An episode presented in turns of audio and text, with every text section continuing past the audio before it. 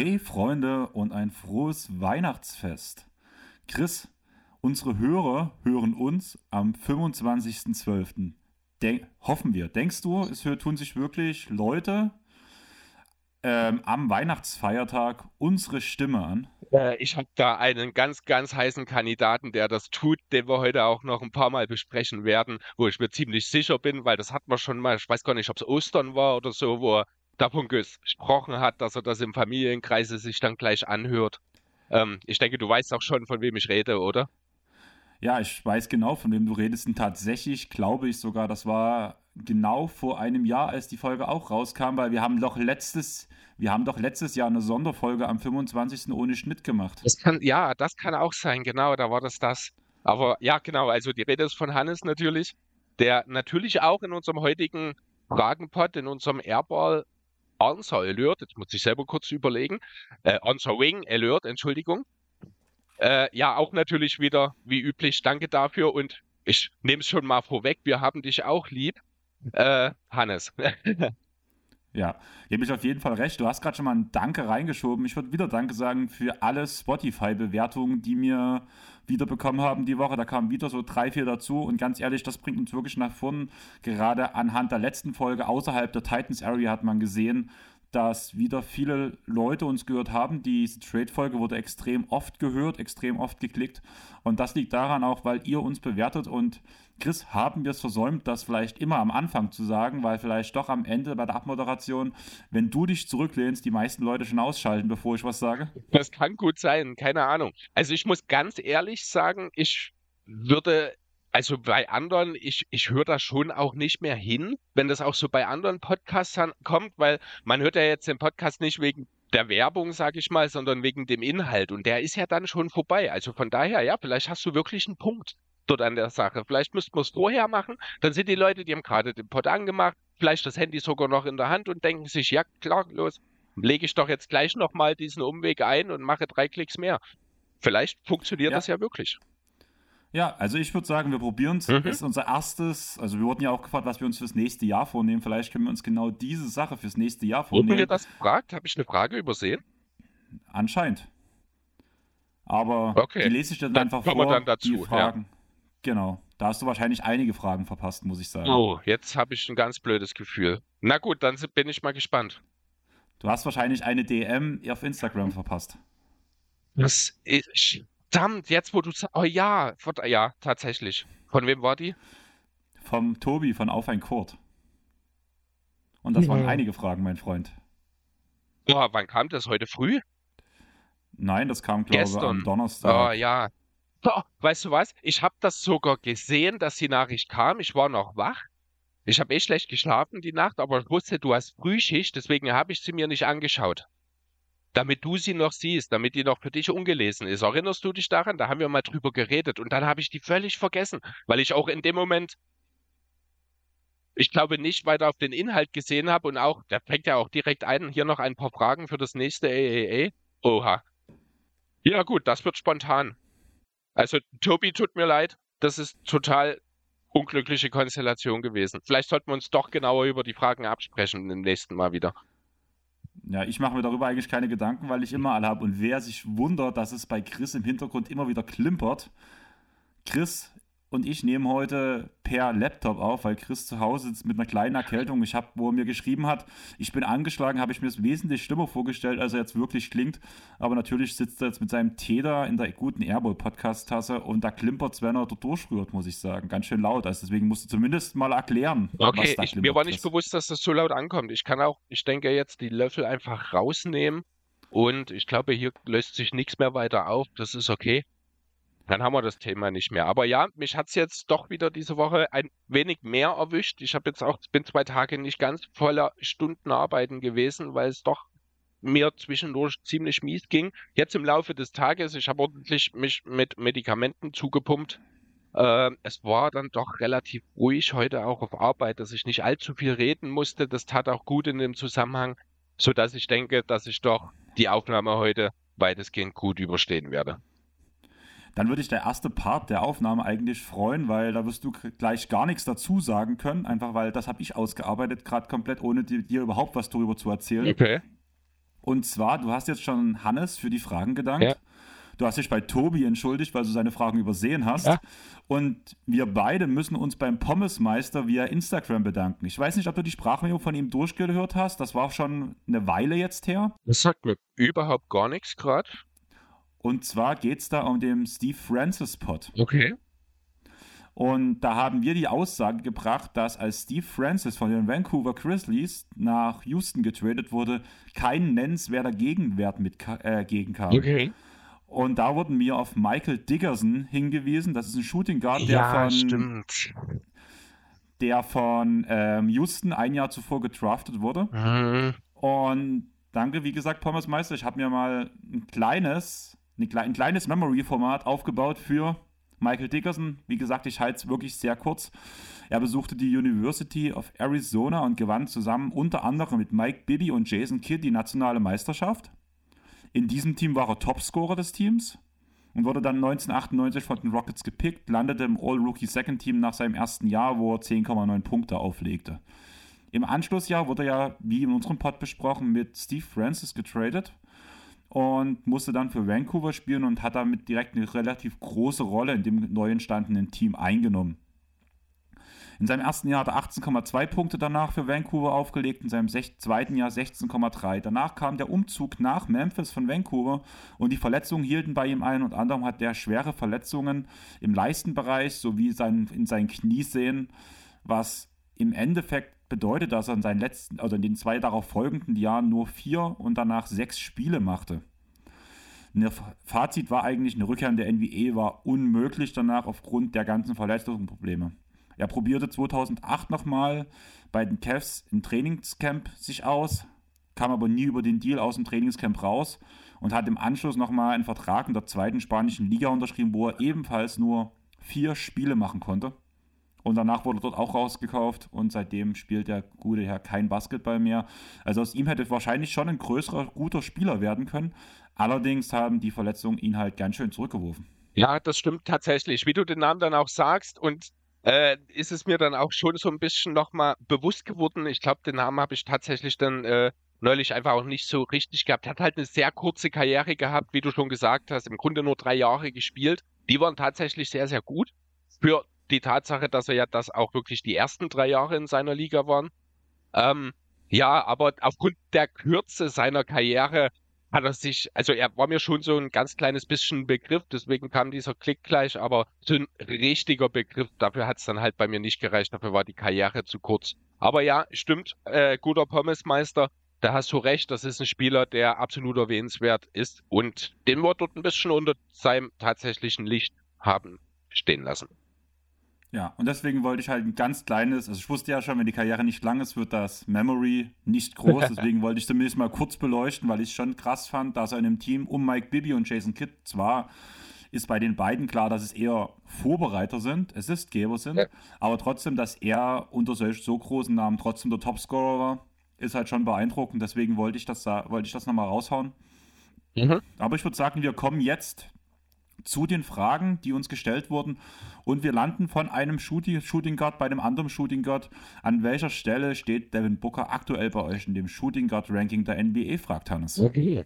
Ähm, ich weiß nicht, wie du an die Frage rangegangen bist. Ich habe die äh, für mich mal generell einfach, habe ich mir das zum, als Grund genommen, mal zu überlegen, wer sind denn generell so die besten Shooting Guards der Liga aktuell.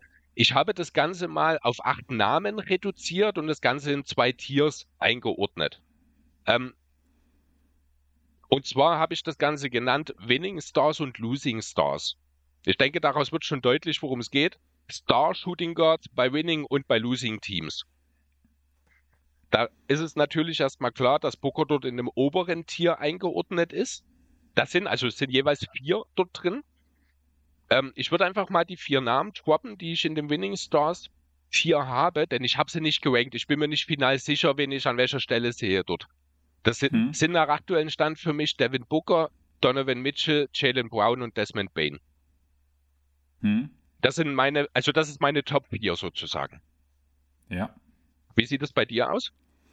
Ähm, ich bin ein bisschen anders rein, rangegangen. Ich habe mir als erstes überlegt, wer ist wirklich die First Banana in seinem Team und ist trotzdem ein Shooting Guard. Ja. Weshalb bei mir die Namen Desmond Bain und Jalen Brown rausgefallen sind. Mhm. Und bei mir dazugekommen sind wahrscheinlich die, oder wahrscheinlich werden die zwei Spieler bei dir in deinem Losing-Team sein, nämlich Bradley Beal und Jay Gilchrist Alexander. Ich habe zwei weitere Namen dazu noch, nämlich Zach Levine und Anthony Edwards. Selbst bei Zach Levine wäre ich mir unsicher. Über ihn habe ich auch nachgedacht. Ist nun DeMar Rosen der bessere Spieler oder Zach Levine? Man kann letztes, für letzte Saison auf jeden Fall für Rosen einen Case machen, ja. weshalb ich dann nach Levine rausgenommen habe. Weil wenn ich mir nicht mal sicher bin, ob er der beste Spieler in seinem Team ist, dann kann ich mir nicht mal sicher sein, ob er, ob er einer der besten Shooting Guards der Liga ist oder der beste Shooting Guard der Liga. Ja, gut, das ist diskutabel, finde ich an der Stelle. Also ähm, ich habe mir halt, also Jalen Brown und Desmond Bain sind die beiden Namen, die du gesagt hast, die bei dir dann rausfallen, ne? Habe ich auch genau. bei mir noch den äh, Zusatz, das sind halt Nummer zwei Optionen in ihrem Team, sind aber beides Spieler, von denen ich denke, dass sie auch als Nummer eins Option äh, funktionieren würden. Aber ich bin zum Beispiel dort der Meinung, wenn Spieler wie Jalen Brown oder Desmond Bain deine Nummer 1 Option sind, würde dieses Team automatisch in ein Losing Team abrutschen. Also ich glaube, also Bane vielleicht noch eher als Jalen Brown, aber Jalen Brown ist selbst in seiner Rolle als zweitbester Spieler so massiv ineffizient über die letzten Jahre gewesen. Dieses Jahr hat er einen Riesenschritt nach vorn gemacht, muss man dazu sagen. Aber im Endeffekt ist Jalen Brown ein ineffizienter Spieler, weshalb er auch danach eher ein Team in einen Losing Record führen würde, wenn er der klar beste Spieler eines Teams ist. Ja, Brown hat äh, dieses eine ganz große Problem in seinem Spiel, das ist das fehlende Ballhandling, das ihn eigentlich als Number One Option ausschließt. Ähm, aber da er wahrscheinlich eine der Top 3 Nummer 2 Optionen in der Liga ist, hat er trotzdem für mich äh, die Kategorie des Winning Stars hier, finde ich, erreicht. Und selbe, selbe Kategorie kann man in dem Falle auch für Desmond Bain sehen. Ich sehe aber auch ganz klar nochmal einen, einen Unterschied zwischen den ersten beiden und den nächsten beiden. Ja, gebe ich dir auf jeden Fall recht. Also für mich sind halt wirklich ich habe am meisten über Booker und Mitchell nachgedacht. Genau. Für mich war es so eine, was mich eigentlich interessieren würde, jetzt mal kurz meine anderen beiden Namen. Wen siehst du vorne, SGA oder Biel?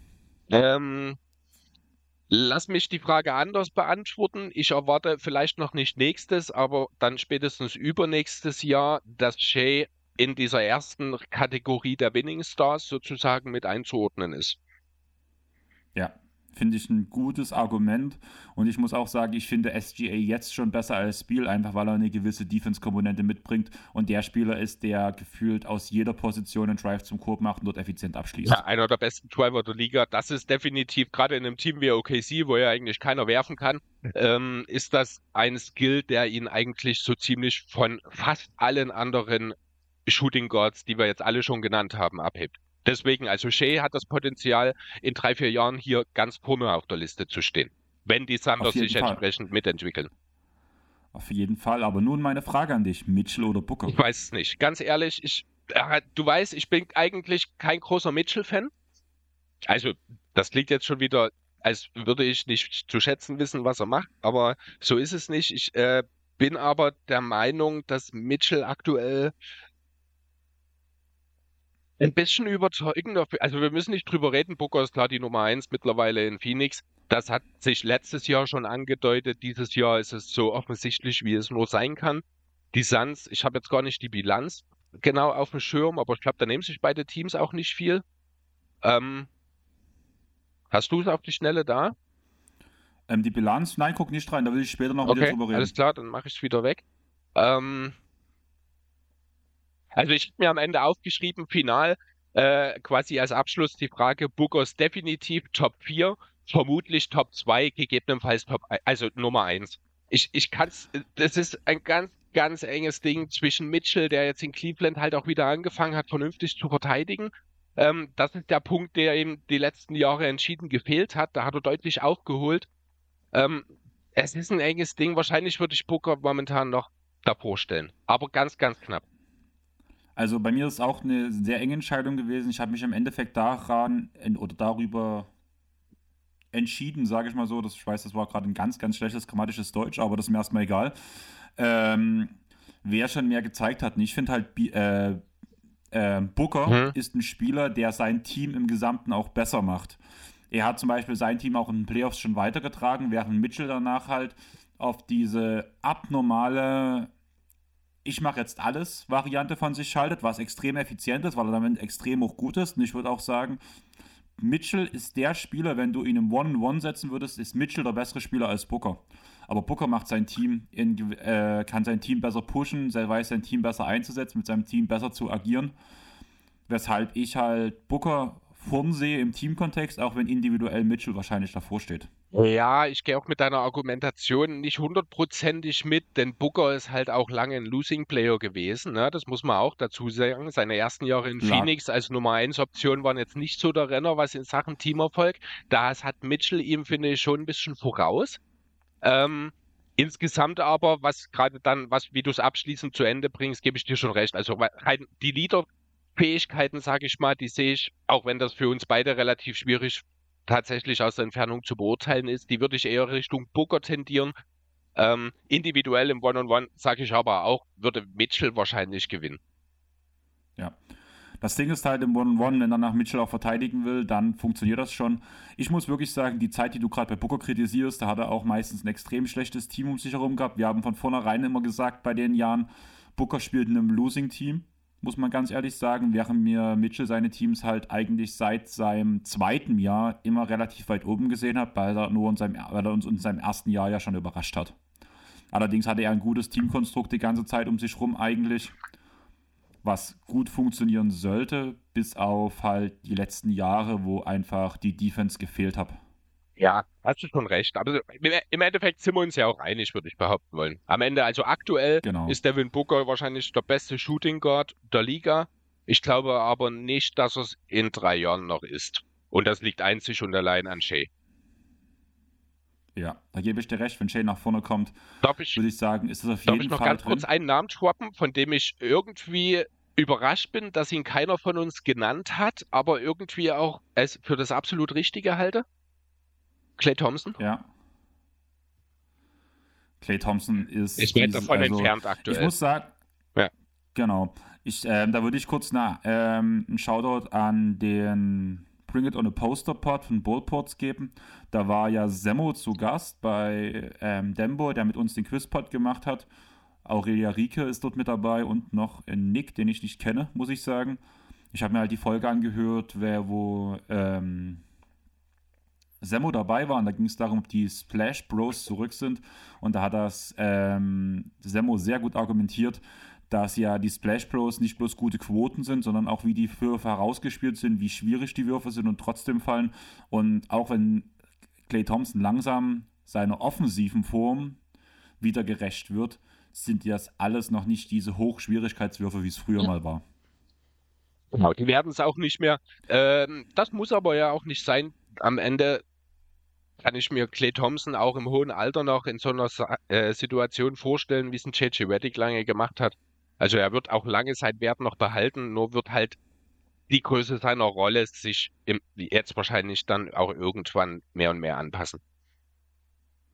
Genau, sehe ich auf jeden Fall auch so. Und ich würde sagen, wir bleiben beim selben Team. Und wenn wir sagen, wir bleiben bei den Suns, bleiben wir auch direkt bei Hannes.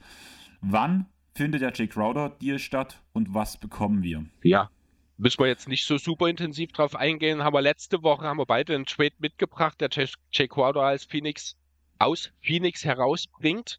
Ähm, war ja auch ein bisschen hitzig. Ja, ich will erstmal beiden nochmal vorlesen, schon mit meinem Anfang, weil da habe ich selber jetzt in der Nachbetrachtung ein bisschen Bauchschmerzen bekommen wegen einem gewissen Punkt. Da gehe ich auch noch genauer ein, nachdem ich den Deal vorgestellt habe. Wie gesagt, ich habe letzte Woche schon gesagt, die Atlanta Hawks bekommen Landry Shamet, Victor Oladipo von den Heat, und Tory Craig. Die Phoenix Suns bekommen John Collins und die Miami Heat bekommen Jay Crowder. Das ist blöd gesagt. Ich tausche mein Problem gegen dein Problem, also vor allem dieser Collins- und Crowder-Effekt.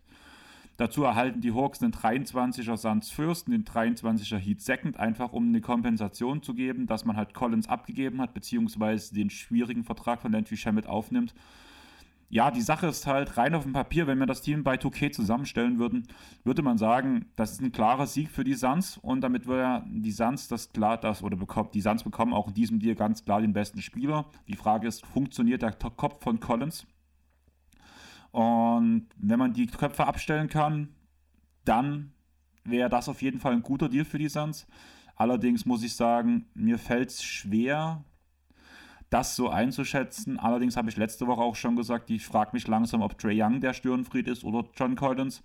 Und ich bin sehr gespannt, wenn John Collins in ein gutes Teamumfeld kommt, wie das dann aussehen würde. Allerdings sieht das Teamumfeld ja dieses Mal bei den Suns auch wirklich nicht gut aus. Du hast letzte Woche schon angeteasert, Chris, bis dahin ging es an mir vorbei. Hast du die Situation mit Monty Williams und DeAndre Ayton beziehungsweise Michael Bridges und DeAndre Ayton die letzten Tage gesehen? Also ich habe mitgekriegt auf jeden Fall, dass ich glaube Anfang der Woche es nochmal zwischen Ayton und Williams auch auf dem Feld geknallt hat. Ich weiß gar nicht, ob ich mir vielleicht sogar ein, zwei Sachen dazu aufgeschrieben hatte. Äh, ich glaube nicht, aber ja, ich, ich habe das Gefühl, habe ich schon die ganze Saison über. Ich hätte selber nicht unbedingt gedacht, dass es so kommt. Ich habe vor der Saison sogar noch dagegen argumentiert, habe gesagt, das sind Erwachsene, die kriegen das hin. Aber offenbar ist das ganze Gegenteil der Fall. Ich habe nicht den Eindruck, dass dort eine Gruppe Erwachsener an einem gemeinsamen Strang ein gemeinsames Ziel verfolgen in Phoenix. Also ich habe halt zwei Videos gesehen, wo Monty Williams eine Auszeit nimmt und die Andre Ayton, also Monty Williams zeichnet was auf, die Andre Ayton tut mehrfach reinreden, während er zeichnet und zeigt immer wieder aufs Taktikboard, bis Monty Williams wirklich sichtbar laut wird. Ich habe keine Tonaufnahme, keine Tonspur gehabt, wo man gehört was er, was er sagt, und man sieht, dass er schreit oder laut ruft. Mhm. Dabei tun sogar Leute so wie äh, Bismarck Biombo zeigt so auf die Andre Ayton, zeigt so, mach mal ruhig, also so diese Handbewegung mit diesem so nach unten drück, äh, wie sagt, wie, weißt ja, du, was ich, ich meine? weiß, was du hier, calm dieses, down. Dieses, dieses Beschwin Beruhige dich. Genau, ja. calm down mal, genau. Und danach habe ich direkt ein anderes Video noch gesehen, wo die Gegner gerade Freiwürfe werfen. Der erste Freiwurf geht rein und Aiden fängt auf einmal an, mit Bridges zu diskutieren. Aha. Okay. Also, Ganz komisch.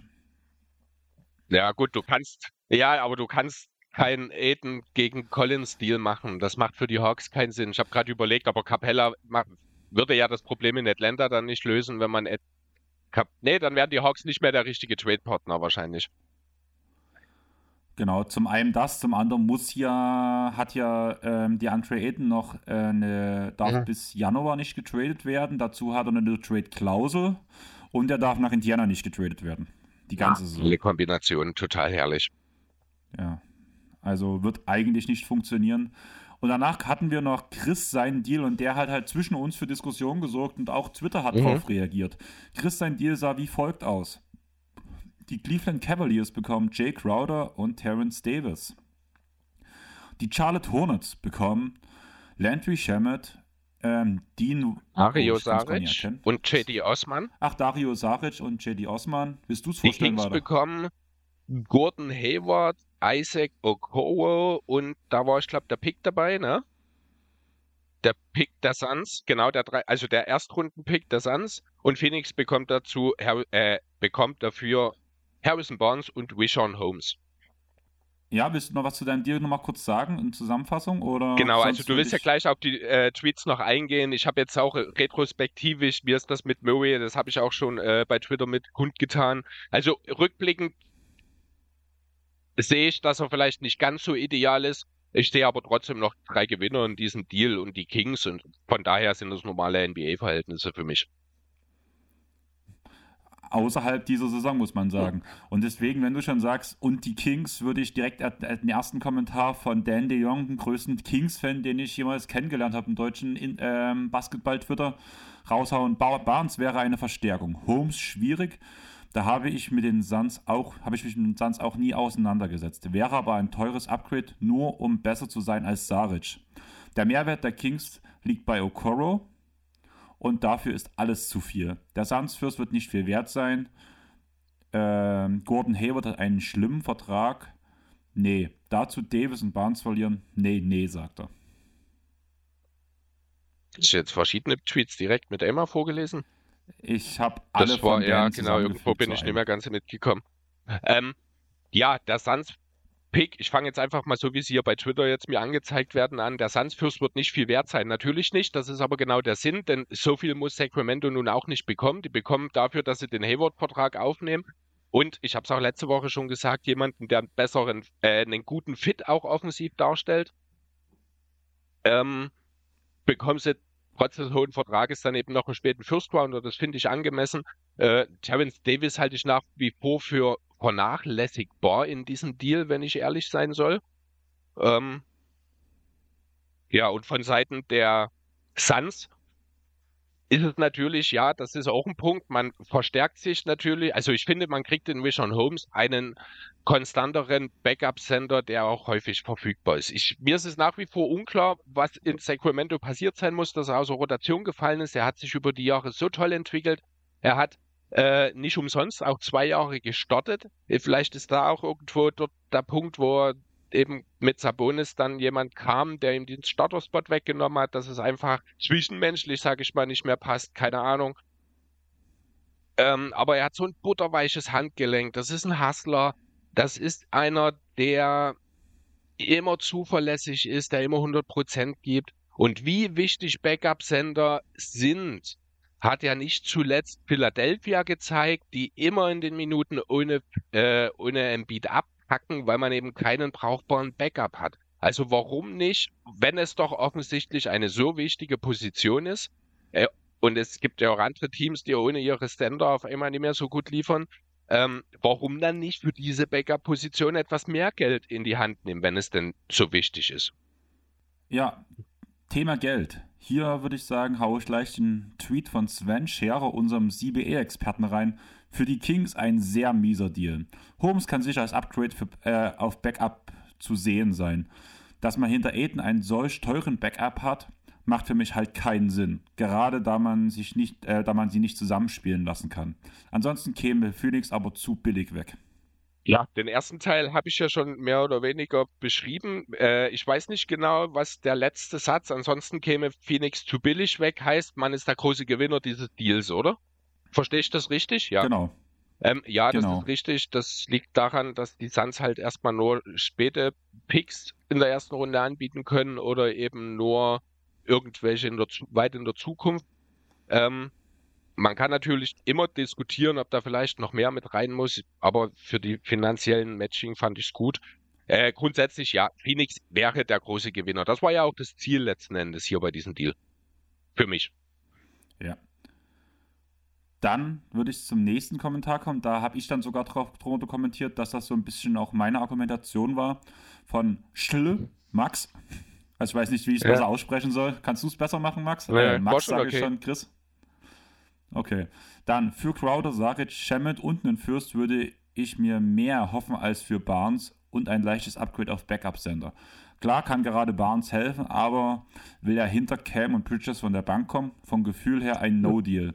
Plus, die Kings geben Davis, Barnes und Holmes ab für den miesen Hayward-Vertrag. Okro, der kaum was gezeigt hat bisher, nee. Hm, ja, also. Also wie gesagt, das ist ja, das war ja ungefähr meine genau, Argumentation. Aber, äh, ja, sehr interessant, hatte. das komplette Gegenteil äh, im Grunde genommen von dem, was Sven gerade sagt. Denn da, er sagt ja hier, das genau. ist ein ganz mieser Deal für Phoenix. Äh, ich sehe mehr als ein leichtes Upgrade auf Sender. Ich sehe eben genau das für Harrison Barnes, der jetzt in eine sehr, sehr in eine Phase seiner Karriere kommt, wo er vielleicht ja dann doch irgendwann darüber nachdenkt, seine Rolle etwas zu verkleinern und noch einem Championship-Ring hinterher zu jagen. Und in dieser Kaderkonstellation wäre das ja für ihn quasi ideal. Also ja, ich sehe Barnes hier als den, der von der Bank kommt. Ähm, ich muss sagen, den, dass Barnes von der Bank kommt, kann ich mir vor allem, wenn Cam zurückkommt, auch gut vorstellen, muss ich sagen. Allerdings dieses leichte Upgrade auf Sender, was bei dir so riesig ist, ist halt wirklich auf sehr, sehr wenig Minuten gesehen, weil auch wie Sven schon gesagt hat, ein Backup, den man nicht mit seinem Hauptsender im Sinne von Aiden spielen lassen kann. Ja, und trotzdem. Und deswegen kann es kein Riesen-Upgrade sein für diese 10 Minuten. Ja, also erstmal sind es mehr als 10 Minuten. Zum Zweiten reden wir, da haben wir vorhin schon drüber geredet, dass es offenbar extreme Störungen zwischen Monty Williams und DeAndre Aiden gibt. Wer sagt denn also nicht, dass da noch irgendwas passiert? Und dann bin ich auch lieber vorbereitet. Oder willst du auf einmal 30 Minuten bis McBiombo sehen? Oder 24 Saric und Biombo. Saric ist jetzt auch okay wieder reingekommen, aber Saric war noch nie ein guter Verteidiger und der wird es im Phoenix auch nicht mehr werden. Das muss halt auch mit berücksichtigen. Holmes ist jetzt auch kein Lockdown-Wim-Protector, das ist auch klar, aber, aber einiges besser als Saric. Ähm, gebe ich dir im Großen und Ganzen recht, aber ich finde es halt schwierig, ähm, aufgrund von internen Streitereien, wo es eigentlich keinen Deal jetzt im Stand jetzt geben kann, weil diese Situation einfach viel zu schwierig ist, um da irgendeinen Deal einzufädeln, ähm, dann direkt einen teuren Sender zu verpflichten, der halt wahrscheinlich nie diese Rolle einnehmen wird, für die du äh, dich vorbereiten möchtest, sage ich mal so. Weißt du, war, war das richtig argumentiert? Ich weiß nicht, ich was du meinst. Was für eine Situation, auf die ich mich vorbereiten möchte. Naja, du redest, du redest ja gerade davon, dass die Eskalation zwischen Monty Williams okay. und Jan Trade. Ähm, ja, mag ja sein. Trotzdem, äh, ich, also es sind halt unterschiedliche Standpunkte. Ich bin halt mittlerweile, aber ich bin da halt auch gebrandmarkt. Das ist das Problem vielleicht an der Sache. Ich bin bereit, für einen guten Backup-Center etwas mehr zu bezahlen, weil ich weiß, wie es ist, wenn keiner da ist. Vielleicht ist das hier äh, so ein bisschen der Punkt, der den Unterschied ausmacht, was, die, äh, was ja die Holmes und Suns Matching angeht. Auch natürlich, ich hätte jetzt fast gesagt, meine Gefühle für Holmes, aber das wäre ein bisschen zu weit gegangen. Äh, dass ich da ein kleiner Fanboy bin, ist jetzt auch keine Überraschung. Aber lass uns zum nächsten gehen. Der nächste, der nächste und letzte Tweet kam von Matt von Talking the Game. Wieso sollten die Cavs das machen? Terrence Davis bringt den Cavs keinen Mehrwert. Crowder ist alt und bringt ehrlich gesagt nichts, was Okoro nicht besser macht. Letzte Saison hat Crowder 39% aus dem Feld getroffen und 9,3 Points per Game gemacht. Für das, dass er einen Dreier per Game mehr macht, ist das ein hoher Preis. Da gebe ich lieber den Pacers einen Second Round und hole mir für kleines Geld einen Rollenspieler wie O-Shape Reset. Ja, also das, was Okoro besser macht als Crowder, das muss Matt mir erstmal zeigen. Wenn ich ehrlich sein soll. Das, das, das ja, das ist aber meines Erachtens nach auch das Einzige. Und wenn Okoro so gut wäre, wie Matt ihn hier verkauft, dann wären die, dann wären die Cavs ja nicht auf der Suche nach einem fünften Stotter. Dann hätte Okoro auch nicht nur sieben Spiele gestartet, sondern dann wäre er der klare Mann, äh, also der klare fünfte Mann in Cleveland. Aber das ist ja offensichtlich nicht der Fall. Also macht Cleveland diesen Deal, weil es ein klares Upgrade ist, weil man in Quadro einen Spieler bekommt, von dem man jetzt erstmal für ein, zwei Jahre weiß, dass er diese Lücke füllen kann. Ähm, man weiß auch, dass es jemand ist, der mit seinem Temperament vorangehen kann, wenn er gut eingesetzt wird. Er bekommt seinen Starting, Starting Spot, der ihm ja offensichtlich unheimlich wichtig ist. Also sehe ich auch keine äh, zwischenmenschlichen Probleme dadurch auftauchen. Insgesamt habe ich den Eindruck, dass das in Cleveland alles äh, eine ziemlich große Wohlfühloase ist gerade, wo ich mir halt Crowder dann auch schon gut drin mit vorstellen kann. Also deswegen, äh, ich sehe dort nur Mehrwert drin für die Cavs, wenn ich ehrlich sein soll. Ja. Also für die Cavs gebe ich dir im Großen und Ganzen, muss ich sagen, auch recht. Zumal Okoro ja auch nicht ohne Grund sogar offensiv in ja. Trades angeboten wird. Zumindest gibt es genug Gerüchte um ihn, dass er angeboten wird. Von daher. Ja, genau. Ja. Wer die ausführliche Diskussion dazu hören will, muss nochmal in unseren Trade Talk reinhören von letzter Woche. Also in die vorletzte Folge, weil zwischendurch ja die Titans Area mit Sebastian Heck kam. Und ja, genau. Genau. Ich würde einfach zur nächsten Frage kommen. Wir haben nochmal den Namen Crowder in der nächsten Frage drin von Nigo Webler. Von Twitter kam: Hallo, ich habe leider starke Zweifel an den Heat dieses, dieses Jahr. Was wären Trades, die die Heat wieder stärker machen würden? Power Forward, Crowder, Kuzma, vielleicht Miles Turner? Oder habt ihr andere Ideen? Danke für euren Content und frohe Weihnachten. Jo, Nico, dir auch erstmal frohe Weihnachten. Und ja, leider sehen die Heat dieses Jahr echt nicht gut aus. Man steht da Bilanz von 16 zu 16 auf Platz 7, ist Platz 26 im O-Rating mit 109,5 und zumindest das Deal-Rating passt. Da ist man auf Platz 8 mit 110,8. Dazu kommen etliche Verletzungen. Butler hat schon wieder 12 Spiele verpasst, Hero 8. Debo stand erst 7 Mal auf dem Feld. Und ja, es ist schwierig dieses Jahr für die Heat. Die Frage ist, wie lange will man mit diesem Team wirklich noch gut sein? Hat das Team noch ein Jahr? Hat das noch zwei Jahre? Ist das dieses? Ist, ist das Team schon über den Zenit hinaus? Ich was denkst kurz du? klären, was du mit gut meinst. Was meinst du? Wie jetzt? lange wird dieses Team noch gut sein? Was meinst du denn mit gut in diesem Kontext? Ähm, Potenzial auf zweite Playoff-Runde. Okay. Ja, das war da, also genau, genau das, also genau da sehe ich halt jetzt gerade die Heat. Die Heat werden äh, aktuell mit einem guten Matchup vielleicht die zweite Runde erreichen. Ich glaube auch nicht, dass die Heat irgendetwas tun können in dieser Saison, um das zu ändern. Äh, selbst wenn man sich verstärkt, und ich habe auch mal mir noch einen Trade rausgesucht, äh, den werde ich gleich mal mit reinbringen, der wahrscheinlich aber eh nicht gemacht werden würde. Geht dabei um Kyle Kuzma. Ähm, der würde die Heat zwar stärker machen, was halt grundsätzlich erstmal die Frage von Nico ist. Ähm, ja, das ginge, aber jetzt nicht so stark, dass man Contender wird. Ich würde erstmal deinen mhm. Deal jetzt vorziehen, sage ich mal so, weil ich hab, bin einen komplett anderen Weg gegangen und da würde ich dich dir erstmal den Vorrang lassen, weil du, glaube eher das ähm, skizzierst, was Nico jo, genau. Also es ist ein relativ unkomplizierter Trade zwischen den Heat und den Wizards. Es geht um äh, Kyle Kuzma, das habe ich schon gesagt. Insgesamt sind fünf Spieler und ein First involviert, also ein First-Round-Pick. Und zwar geben die Heat ab Kyle Lowry, Omar Yurtseven und ihren nächsten Erstrunden-Pick, bekommen dafür Will Barton, Kyle Kuzma und Monty Morris wäre für die Wizards ein Deal, der zwangsläufig zum nächsten Umbruch führen würde. Alleine deswegen schon wahrscheinlich eher unwahrscheinlich. Ähm, aber das wäre jetzt mal so eine Situation, in der man von Seiten der Heat einen ungeliebten Vertrag teuren los wird, der auch nächstes Jahr noch läuft äh, und sich dabei gleichzeitig verbessern kann. Deswegen ist am Ende auch der First Round Pick mit dabei. Barton als Sixth Man, Kuzma und Morris als die weiteren Starter neben Ivo Butler und Bam. Das würde sich erstmal sehr gut anhören. Aber wie gesagt, auch das würde maximal für die zweite Playoff-Runde reichen. Ja, klingt erstmal nach einem Win-Deal für die Heat, muss ich ganz ehrlich sagen. Aber so richtig viel mehr Potenzial sehe ich auch nicht. Einfach auch, weil der Osten dieses Jahr und auch wenn man auf die Altersstruktur der anderen Teams guckt, auch in den nächsten Jahren so stark besetzt ist, dass ich selbst daran zweifeln würde, dass es überhaupt für die zweite Playoff-Runde reicht. Weil ich mit diesem Team keinen Platz in den Top 4 sehe, muss ich ganz ehrlich sagen. Und da ist mir egal, ob es gegen die Heat, gegen die ähm, Celtics, äh, nicht gegen die Heat, gegen die Celtics, gegen die Sixers, gegen die Bucks, beziehungsweise auch die nächsten Jahre gegen die Cavaliers geht. Da sehe ich danach Miami immer ganz klar hinten.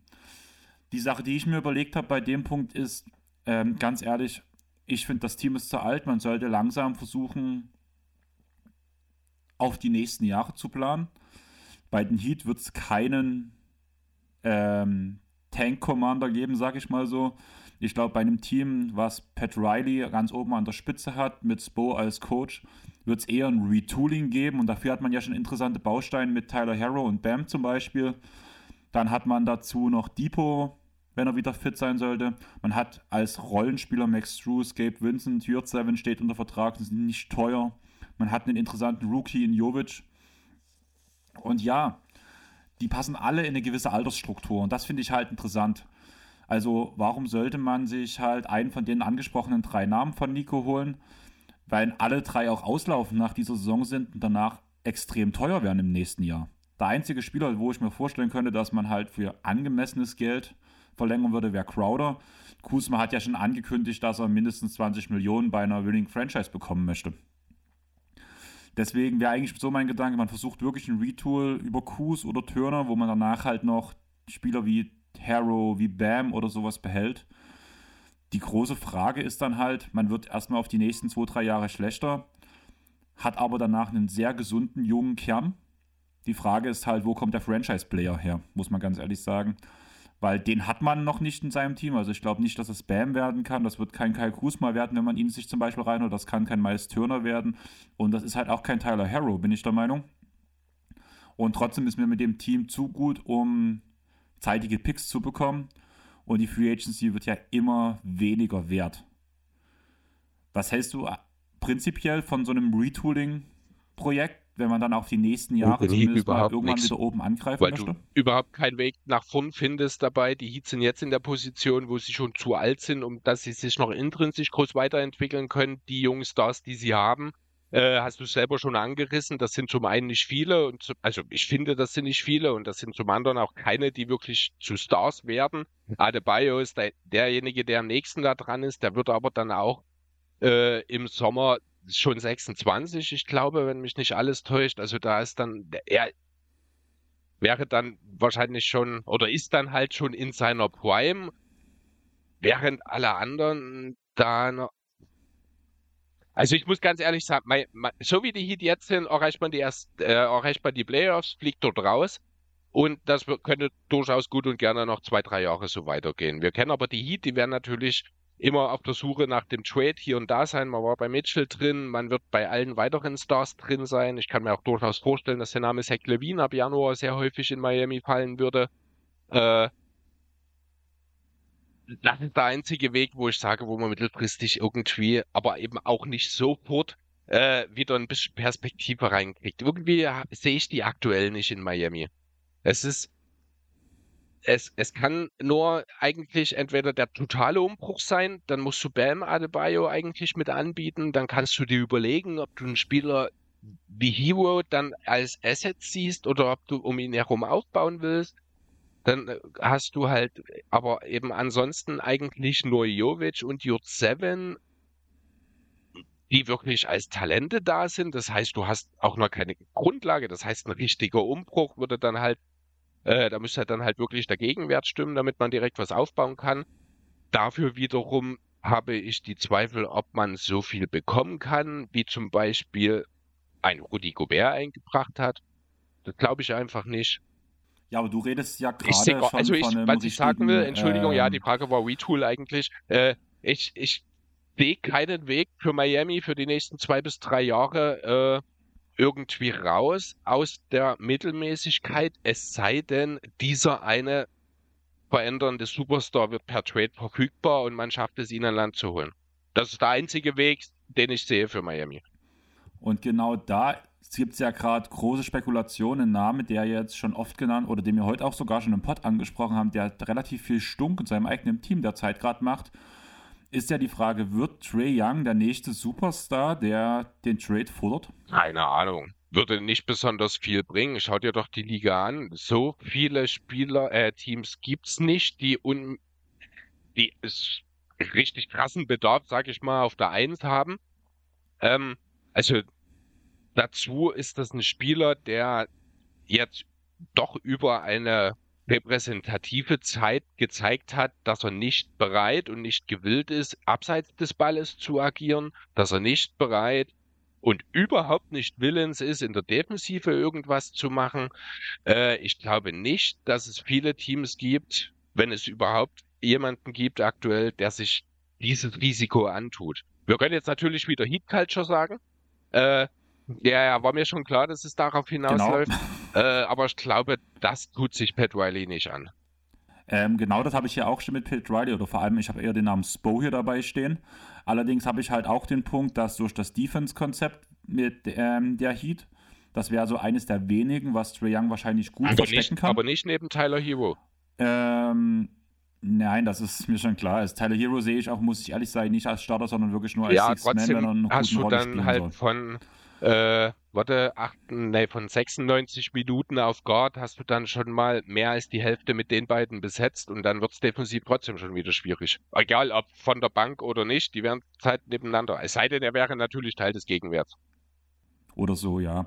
Auf jeden Fall geht mir es halt auf jeden Fall um den Punkt, dass ich mir halt vorstellen könnte, die einzigen oder die einzigen zwei Franchises, die ich mir vorstellen könnte, die halt Trae Young wahrscheinlich gerade rücken können, oder beziehungsweise sagen wir mal drei, wäre zum einen eine Franchise um LeBron James, der ja doch relativ guten Einfluss auch auf Querköpfe hatte halt, hat man ja in Cleveland gesehen. Überhaupt kein Fit dabei, wird nicht passieren.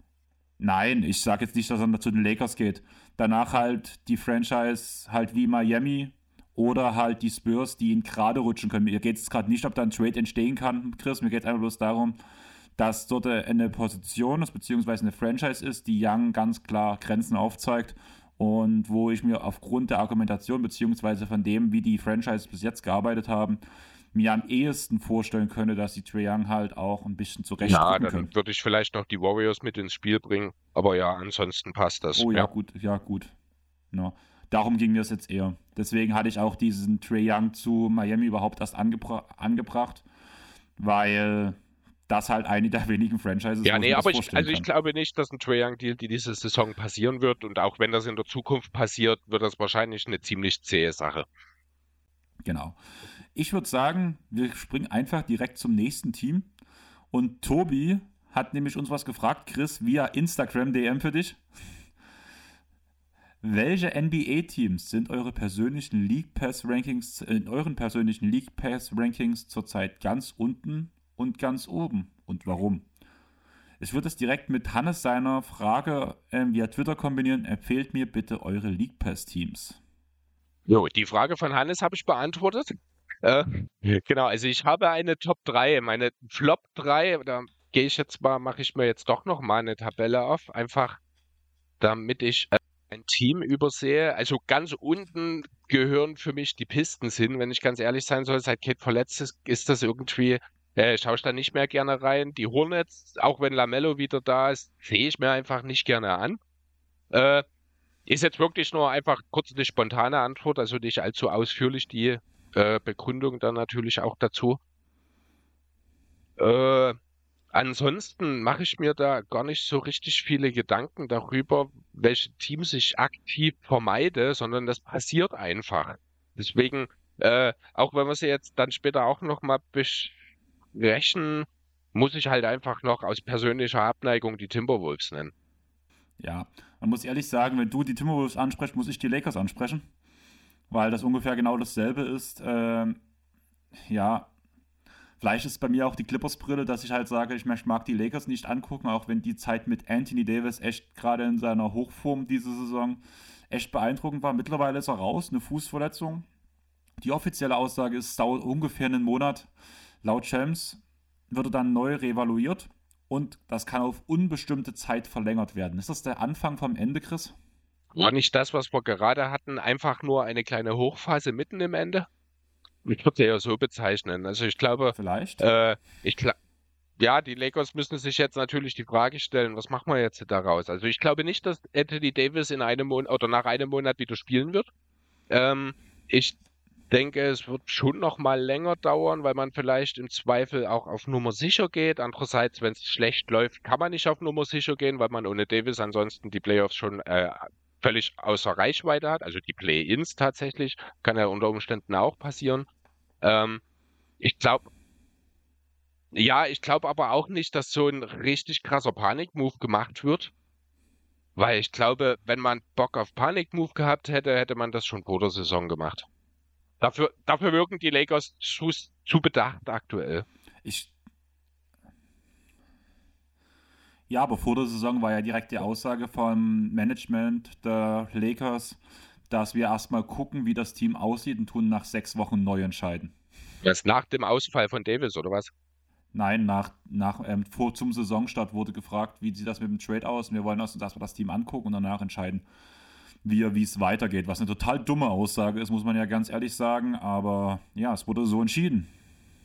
Ich glaube nicht, dass die Lakers. Also ich denke, einer der Picks wird wahrscheinlich schon noch irgendwo über die Ladentheke gehen für einen soliden Rollenspieler, der die Lakers auch mal direkt weiterbringt, aber eben auch nur vielleicht am Ende zu einer knapp negativen Bilanz. Also ein bisschen besser als aktuell. Ich glaube 13, 18 oder sowas stehen sie jetzt im Moment, wenn mich nicht alles täuscht. Ähm, von daher ja, Mai. Das wird eine weitere Playoff-Saison ohne die Lakers, die aber dann immerhin noch einen ihrer beiden Picks am Ende der Saison haben werden. Genau, ich würde jetzt noch meine anderen beiden Low-Hanging Fruits mal raushauen.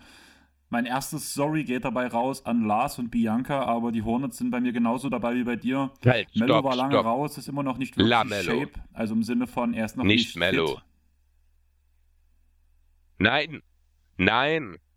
Es Ja, gibt nur einen aber er heißt Mello. als Spitzname steht. Du darfst, das musste nur klargestellt werden. Ball, Ball, ist, Ball ist noch lange nicht in Shape. Wirkt ideenlos auf dem Feld, finde ich. Der Bridges-Abgang, egal was es für ein Arschloch ist, tat dem Team wirklich weh. Das sieht man auch. Und ja, Washington spielt ein kleines bisschen besser, als das in den letzten Jahren gemacht hat. Aber sieht man es auf äh, die 36 Minuten beziehungsweise per 100 Possessions, ist es nicht wirklich besser. Eigentlich liegt es nur an der größeren Rolle, die er jetzt hat. Er ist immer noch zögerlich und ja, sorry, die Saison der Hornets geht gar nicht. Und ich bin wirklich der Meinung, man soll alles rausgeben, was man hat, Picks Ja. einsacken und voll auf Wamby gehen dieses Jahr. Und mein drittes Team, ich glaube, ich mache mir jetzt direkt wirklich viele Feinde von unserem Pod. Vielleicht schalten jetzt auch direkt Leute ab, Chris. Also für die Leute, die jetzt danach direkt abschalten, wir wünschen auf jeden Fall frohe Weihnachten, einen guten Rutsch ins neue Jahr. Aber ja, sorry Tobi, sorry Sandro, sorry an alle Mavs-Fans. Aber ich habe damals den harten Ball bei den Rockets nicht gemocht. Und Luca treibt das Ganze nochmal auf ein ganz neues Level. Ich bin kein Fan von heliozentrischen Offenses. Und auch wenn es geil ist, Luca zuzuschauen, das Gesamtkonstrukt gefällt mir einfach überhaupt nicht. Luca hat diese Saison eine Usage von 36,8%. Das ist die zweithöchste Liga. Nur Jannis hat mehr. Das aktuelle ist vom Stand vom 23.12.2022. Warum das bei den Bugs anders wirkt, warum das flüssiger wirkt, keine Ahnung. Wahrscheinlich einfach, weil die Mitspieler von Jannis mehr mit dem Ball anfangen können als die von Luca, würde ich fast sagen. Dazu kommt jetzt noch der Punkt, dass Maxi Kleber mehrere Monate ausfällt mit einem Sehnenriss am rechten Oberschenkel. Der muss auch noch operiert werden. Sorry, Mavs-Fans, aber ich gucke mir euer Team nicht gern an. Kann ich total nachvollziehen, geht mir ganz genauso. Ähm, ist einfach zu ideenlos, zu. Also gut, was heißt ideenlos ist es ja nicht. Solange Luca am Ball ist, äh, gibt es ja Ideen, aber alles drumherum ist halt alles so statisch, so. Ja, alle, alle schauen nur zu, halt, ja, so wie du es halt gesagt hast, und das, mir gefällt das nicht. Ähm, Luca an sich, wie gesagt, kann man sich gerne mal anschauen. Also ich schaue schon mal, ich hätte es jetzt nicht ganz unten gehabt, eben wegen Luca, aber ich kann deine Punkte durchaus nachvollziehen. Ja, aber es ist für mich halt wirklich genau dasselbe wie mit Harden damals. Da hast du, beziehungsweise viele haben mich auch nicht verstanden. Für mich ist es genau derselbe Basketball, der gespielt wird. Und klar, den einzelnen Spielern in ihre Kreativität zuzugucken, macht schon mal Spaß. Aber ich beobachte halt selten nur einen Spieler, sondern immer das Gesamtkonstrukt. Und da wird so wenig gelaufen, so wenig füreinander gemacht, was mir überhaupt nicht gefällt. Gerade in dieser Saison sieht es grauenhaft aus, weshalb ich mich dagegen entschieden habe. Ich würde jetzt einfach direkt mal mit meinem ersten Top anfangen, was das genaue Gegenteil ist, und das sind die Boston Celtics. Die spielen im Vergleich zu den Warriors wahrscheinlich, äh, zu den Mavs wahrscheinlich den meist getaktesten Basketball. Im Sinne von, es wird es die meisten Spielzüge angesagt, es gibt die meisten In-Game-Plays, wo alle Spieler mit ähm, involviert sind. Es gibt die meisten Spielzüge. Die hatten auch eines meiner persönlichsten Highlights diese Saison schon. Das waren nämlich die ersten Punkte vom Timelord, wo er wieder direkt per LEU bedient wurde. Aktuell strugglen sie ein bisschen. Das liegt aber auch daran, dass halt einfach jetzt äh, mit Tate, äh, mit Timelord, mit, äh, mit Williamson okay. wieder ein Spieler reinkommt, der halt integriert okay. werden muss. Ich war gerade Williamson. Also Williams. kam bei mir kam Williamson an. Du hast heute nicht so mit den Namen, habe ich das Gefühl. Oh. Ja, ja ja, ich habe auch gerade aus Mavs Golden State gemacht, von daher. Ja, Tatum ist in MVP-Form, Brown ist so effizient wie noch nie in seiner Karriere. Und selbst in, den Zeiten, wo Horford und der Timelord gefehlt haben, haben Grant Williams, Blake Griffin, Luke Cornett das irgendwie kompensiert bekommen. Ich würde da direkt eine Frage reinschieben. Ähm, Luke Cornett for Defensive Player ja. of the Year, fragt Logisch. Wer sonst? Äh, Nee, natürlich nicht. Hintergrund ist, denke ich, auch klar für die Frage. Das sind diese durchaus lustigen, äh, also lustig aussehenden, vielmehr Blockversuche, die er da am Zonenrand macht, wenn sein Gegenspieler einen Dreier wirft. Äh, warum er das macht, ist, denke ich, auch relativ klar. Er versucht zu irritieren und er versucht den Blick zum Korb irgendwie abzulenken oder zu blockieren. Ähm, aber es sieht natürlich immer blöder aus. Aber wenn man mal ein bisschen in die Zahlen reinschaut, dann ist Luke Cornet Cornet, Cornet, wie auch immer, äh, tatsächlich ein Spieler, der besonders defensiv einen sehr, sehr also einen positiven Einfluss auf seine Teams hat. Oder zumindest jetzt ja auch wieder auf die Celtics, ja. Aber Chris, dazu muss man halt wirklich sagen, dass ähm, im Gesamten in dieser kleinen Rolle sieht das gut aus, ja, aber das sind nicht diese Aktionen am, am wo er diesen Jumper macht. Ich muss ehrlich sagen, ich habe mich da auch bloß im Internet aus Zahlen bedient, weil ich nicht weiß, wie ich das aus eigener Recherche rausfinde. Wenn er diesen Jumper macht, wie dann die Wurfquoten aussehen, das, ich weiß nicht, wie ich so tief reinkomme ins Basketball-Nerdtum, dass ich das irgendwann mal schaffen werde. Auf jeden Fall habe ich eine Statistik damals online gefunden und die ersten ein bis zwei Spiele sah das tatsächlich noch gut aus, einfach weil die Sample Size dadurch ziemlich gering war. Deswegen ist der Hype auch so groß geworden ringsherum. Im Endeffekt ist das aber genauso die normale, also jetzt auf die nächsten Spiele gesehen, die Wurfquote der Gegenspieler ist genauso hoch, wie im Durchschnitt diese Spieler sonst auch werfen. Von daher macht das eigentlich für Cornette überhaupt keinen Sinn und Masula hat sich sogar im Interview geäußert und hat gesagt, dass ihm der Sprung überhaupt nicht gefällt weil er durch den Sprung kein Boxout stellen kann, dass der Ball ähm, gesaved werden kann, beziehungsweise auch seine Zeit und Position für den Rebound an sich hergibt. Und der ist ja ein riesengroßer Spieler und wenn der nicht mal zum Rebound gehen kann, ist das ja schon ein, riesen, ein riesengroßer Nachteil. Ja, das stimmt. Das, das ist natürlich ein sehr guter Punkt. Da sieht man dann eben auch wieder, äh, was für ein guter Coach da offenbar äh, in der zweiten Reihe bis letzte Saison noch in Boston saß. Äh, ich habe noch einen kleinen Zahlen-Fun-Fact äh, zu Loconet, den ich euch unbedingt oder dir unbedingt noch nennen will. Er gehört nämlich ins 99. Perzentil, also er ist in dem einen besten Prozent der Liga, wenn es darum geht, äh, die Dreierquote der Gegner zu reduzieren. Also mit Luke Cornett auf dem Feld treffen die Gegner der Celtics die Dreier um 8,3 Prozent als Team. Ne, alle schlechter. Ja, aber da ist halt aufgrund der. Ja, natürlich, aber es ist ein Fun-Fact, weil es ist doch sehr ungewöhnlich, dass ein Center, der auch wirklich nur eigentlich am Korb verteidigt, äh, einen so krassen Zahleneinfluss hat. Das hat natürlich viel damit zu tun, wer wo ihm verteidigt. Das ist völlig klar, aber ich fand das sehr lustig. Das wäre mein Luke Cornett Depoy Case genau. sozusagen, aber nein, wird er natürlich nicht. Es gibt auch Gründe, warum er nur so eine kleine Rolle spielt. Aber in der, zumindest zahlentechnisch, sind die Celtics defensiv um viereinhalb Punkte besser auf 100 Possessions. Das kann man schon durchaus auch nochmal erwähnen. Als ohne ihn. Genau. Ich habe danach noch ein Team, aber Chris, erstmal möchte ich gerne deine beiden Teams hören. Oder du hast deine Top 3 gemacht. Drei, genau. Ähm, ich habe als erstes tatsächlich die Pelicans hier stehen. Ähm, total schräges Team eigentlich. Die Ganz kurz, Chris, möchtest du die als letztes machen, weil das ist mein anderes Team, da können wir dann zusammen drüber reden. Okay, dann nehme ich äh, jetzt erstmal tatsächlich die Kings. Spielen schnell, spielen furios, spielen wenig Defense, da ist immer was geboten. Äh, Sabonis sorgt für immer wieder mal den einen oder anderen Highlight-Pass. Er zusammen mit Fox äh, das gefällt mir, auch wenn Fox jetzt zuletzt wieder ein bisschen, also insgesamt wieder ein bisschen abgebaut hat, gefällt mir das gut. Kyler Murray macht Spaß. Kyler, nee, nicht Kyler, Keegan Murray. Äh, Kevin Hörter gefällt mir auch sehr, sehr gut, wenn ich ehrlich sein soll. Dazu Spieler wie Monk und Barnes, bei denen es immer mal einen krachenden Dank gibt. Wie gesagt, sie sind sehr schnell, da ist viel Unterhaltung dabei. Und was natürlich das Wichtigste ist, es gibt den Victory Beam in Sacramento. Ja, also gebe ich dir erstmal recht. Zwei kleine Sachen, die ich dich darauf anholen würde, wenn wir schon mal kurz über die Kings reden. Punkt 1, weißt du, dass Keegan Murray einen Bruder bzw. Zwillingsbruder hat? Jetzt ja. Die müssen ziemlich gleich aussehen und seitdem, die haben auch, glaube ich. Ehrlich? Zwillinge? Ich bin mir nicht sicher, ob es Zwillinge sind, wie gesagt. Deswegen habe ich Bruder oder so. Zwillinge. Ich glaube, ich okay. hätte Zwillingsbruder gehört, bin mir aber nicht ganz sicher. Und auf okay. jeden Fall muss das Skillset, das hat Dennis in seinem Pod bei Gathering Inter gesagt, muss jetzt die Rolle von seinem Bruder eingenommen haben am College und eins zu eins mhm. dasselbe machen mit fast identischen Zahlen. Finde ich ganz okay. lustig so als kleines Fun-Fact so ja. nebenbei. Die andere Frage an dich wäre: Wer ist dein All-Star-Starter, wenn du wählen müsstest zwischen Sabonis und Fox? Sabonis. Sehr gut, finde ich nämlich auch, weil Sabonis überragend diese Saison spielt und das Team wesentlich besser macht, als ich es erwartet habe. Ja. Noch eine Frage dazu, wenn wir gerade beim Thema sind. Wer hat den Deal gewonnen?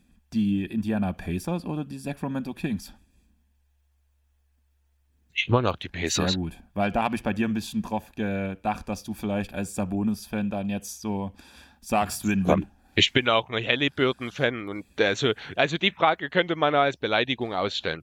So, äh, weil ich ja weiß, dass du noch die Pelicans hast, haue ich jetzt einfach gleich mal noch die Magic ins, äh, in den Raum. Habe ich auch drüber nachgedacht. Spannendes Team, junges Team. Ähm, Paolo Banquero ist so ein Bewegungstalent. Ich schaue dem so gerne zu. Ich sitze dort oft mit offenem Mund da. Ähm, immer wieder ein Staunen dazu. Auch die äh, Synergie mit Franz, das gefällt mir immer mehr. Es gibt noch Leute wie Cole Anthony, der auch immer mal einen komischen Moment haben kann. Äh, oder jemand wie Bull Bull, der da rumrennt und für Highlights sorgt. Ähm, da ist einfach so viel Spannung drin. Mo Wagner, der zuletzt auch wieder groß aufspielt, ein Archie Hampton, von dem ich ja auch irgendwie noch so ein bisschen die Hoffnung habe, dass er ein bisschen was von seinem Talent vielleicht doch noch in die NBA übertragen kann. Ähm, auch super spannendes Team, super unterhaltsam. Äh, auch wenn nicht viele Siege bei rumkommen, sind die Magic absolut zu empfehlen im League Pass. Okay. Gebe ich dir im Großen und Ganzen vollkommen recht. Magic macht Spaß. Ähm, bin halt gespannt. Man muss auf jeden Fall auf, auf der Guard-Position aufrüsten, weil man hat noch keinen, bin ich der Meinung, Starter auf NBA-Level. Das fehlt. Dafür ganz, ganz viele Sixth Man beziehungsweise Backup Point Guards, aber da muss noch was gemacht werden. Ich würde sagen, wir gehen jetzt zu den Pels. Wie letzte Woche erwähnt, ist man trotz vieler Verletzungen im Westen mit einer Bilanz von 19 zu 12 unterwegs. Interessanter Fun Fact in der Western Conference, Chris. Stand Freitag, dem 23.12.2022. Wie viele Teams haben 19 Siege? Sechs? Fünf. Was? Krass, ich bin Okay. überrascht, dass du sagst, dass du so genau bist, weil die, Ich, ich habe total geraten. Ich wusste genau, das sind ja nur eins oder zwei, weil das hättest du nicht gefragt. Also Muss- mussten es ein paar mehr sein, aber ich wusste, es sind auch nicht so viele. Es hätte, also fünf oder Ja. sechs wäre meine Antwort so oder so aber ich finde es gewesen. trotzdem krass, dass die Top 5 Teams im Westen alle 19 Siege haben. Und da ist Denver mit 19 zu 11, Memphis mit 19 zu 11. Denver liegt auf Platz 1 wegen dem direkten Vergleich. Die Pelicans mit 19 zu 12, die Suns mit 19 zu 13 und die Clippers mit 19 zu 14 auf Platz 5. Fand ich, Ja, und direkt dahinter sind die Kings. genau, aber die Nur um es mal kurz gesagt zu mit haben. 18 zu irgendwas. 17 zu Oder 13. Das sind die Anti-Lakers. Genau. Aber ich fand es halt krass, dass halt fünf Teams im Westen 19 Siege haben, musste ich sagen. Ja, super eng. Genau. Aber ja, egal wer fehlt, mittlerweile, es tun immer irgendwelche Leute performen, außer eigentlich CJ McCollum. Der hat dafür letzte Nacht gegen die Spurs ein ziemliches Highlight-Game aufgelegt mit 40 Punkten, 8 Rebounds und 9 Assists. Zion funktioniert überragend. Einige reden sogar schon von MVP-Zahlen bzw. MVP-Quotes für Zion Williamson. Siehst du da was kommen oder siehst du nichts kommen? Also ich sehe durchaus, dass er hier und da eine vereinzelte Stimme abstauben wird, aber am Ende wird er wahrscheinlich noch nichts mit dem äh, mit der Entscheidung zu tun haben. Wenn er aber so weitermacht und wenn er vor allem auch so verfügbar bleibt, wie es bisher in dieser Saison weitestgehend war. Ich schaue gerade in die Game Logs rein. Sechs Spiele hat er bisher verpasst von 31. Das ist okay.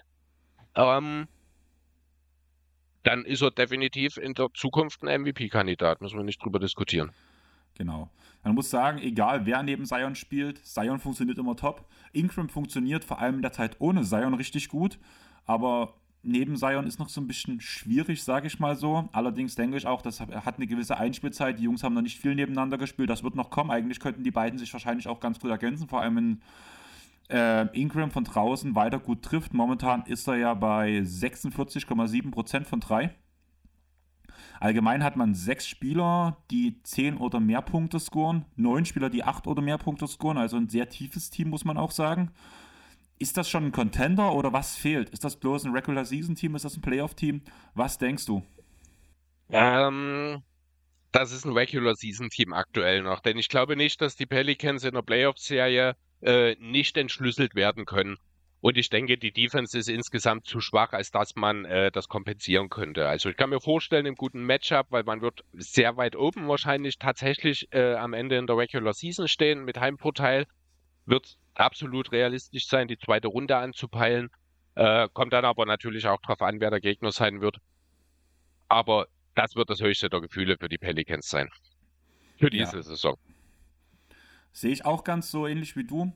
Ich würde jetzt von einem Team, was noch nie wirklich zusammengespielt hat, zum nächsten Team kommen, was noch nie wirklich zusammengespielt hat. Buttrind 1902 hat via Instagram gefragt, wieso ist es egal, wer bei den Christies fehlt? Sie gewinnen trotzdem. Jo, ich habe das Ganze auf drei Gründe zusammengefasst. Erstmal im Groben genannt, das ist das eine Tiefe, das ist das andere Coaching und das ist das dritte Management. Das bedingt alles sich ein bisschen gegenseitig, aber ich habe es erstmal so grundsätzlich an diesen drei Punkten ausgemacht. Also mein erster Stich Stichpunkt ist, die Tiefe des Teams ist überragend. Jede Bis Position. zum, Okay. bis zum 13. Mann sind alle Spieler NBA-ready, muss man ganz ehrlich sagen. Und da habe ich noch nicht mal Zaire Williams mit reingezählt, der ja diese Saison auch erst sechs Spiele gemacht hat, Mhm. was ich halt auch noch interessant finde. Danach ein Fun Fact, ich weiß nicht, ob dir das sogar aufgefallen ist, aber Morant, Bane und Triple J standen diese Saison noch nie zu dritt auf dem Feld. Äh, nee, tatsächlich nicht, ja, okay. Danach, woran liegt es dann? Wie gesagt, also die Tiefe ist für mich der Punkt. Danach hast du Jenkins, der einfach gute Plays äh, aufzeichnet. Die Spieler laufen sogar Plays einfach aus Affekthandlung. Man merkt manchmal, da, ist, da passiert einfach irgendwas aus einer Rotation. Ich würde auch sagen, dass es nichts Angesagtes.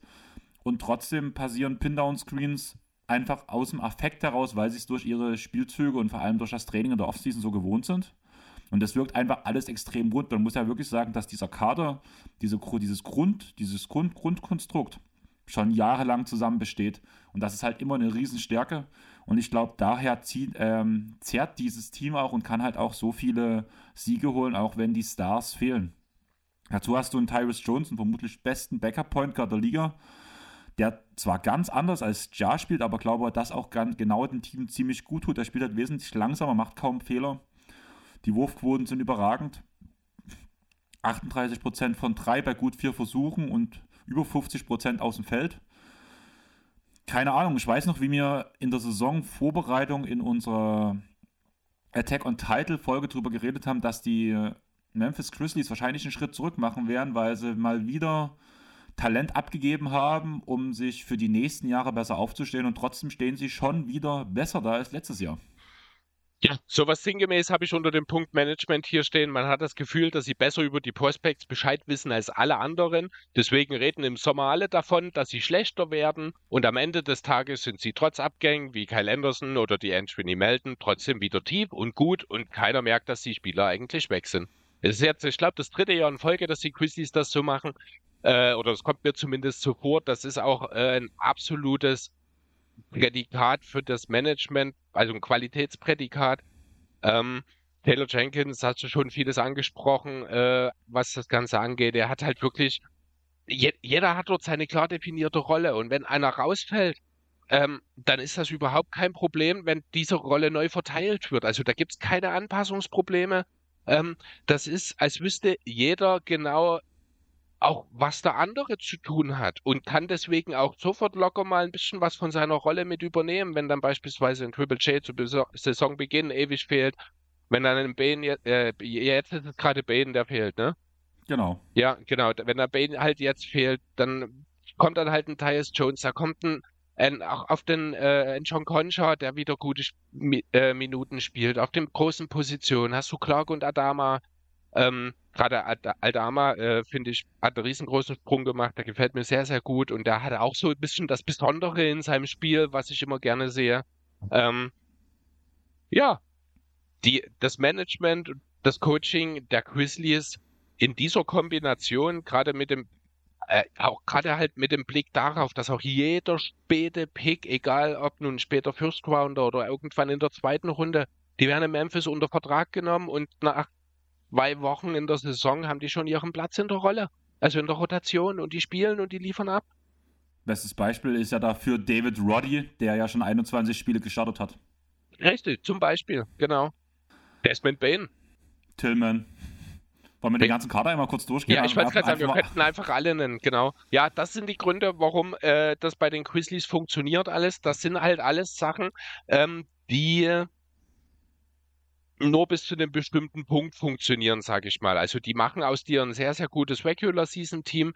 Die sorgen auch für einen gewissen Floor in den Playoffs, aber die reichen am Ende nicht, äh, um den, zum absoluten Titelcontender zu werden. Dafür musst du dann auch andere Qualitäten zeigen. Aber ich glaube, davon ist Jamorant ja auch überzeugt, dass die da sind. Ja, du hast gerade gesagt, ähm, Jamorant ist überzeugt. Sandro sagt, Jamorant fällt in letzter Zeit öfter mal negativ auf. Denkt ihr, das wird wieder besser? Ähm, Was ist das wirklich negativ, Chris? Also ich habe ja schon mal vor ein paar Monaten mich äh, dahingehend geäußert, dass ich glaube von der Person Charmovent nicht besonders überzeugt bin, dass ich ihn für einen kleinen Proleten halte. Ich glaube, das habe ich wortwörtlich damals sogar so gesagt, wenn mich nicht alles täuscht.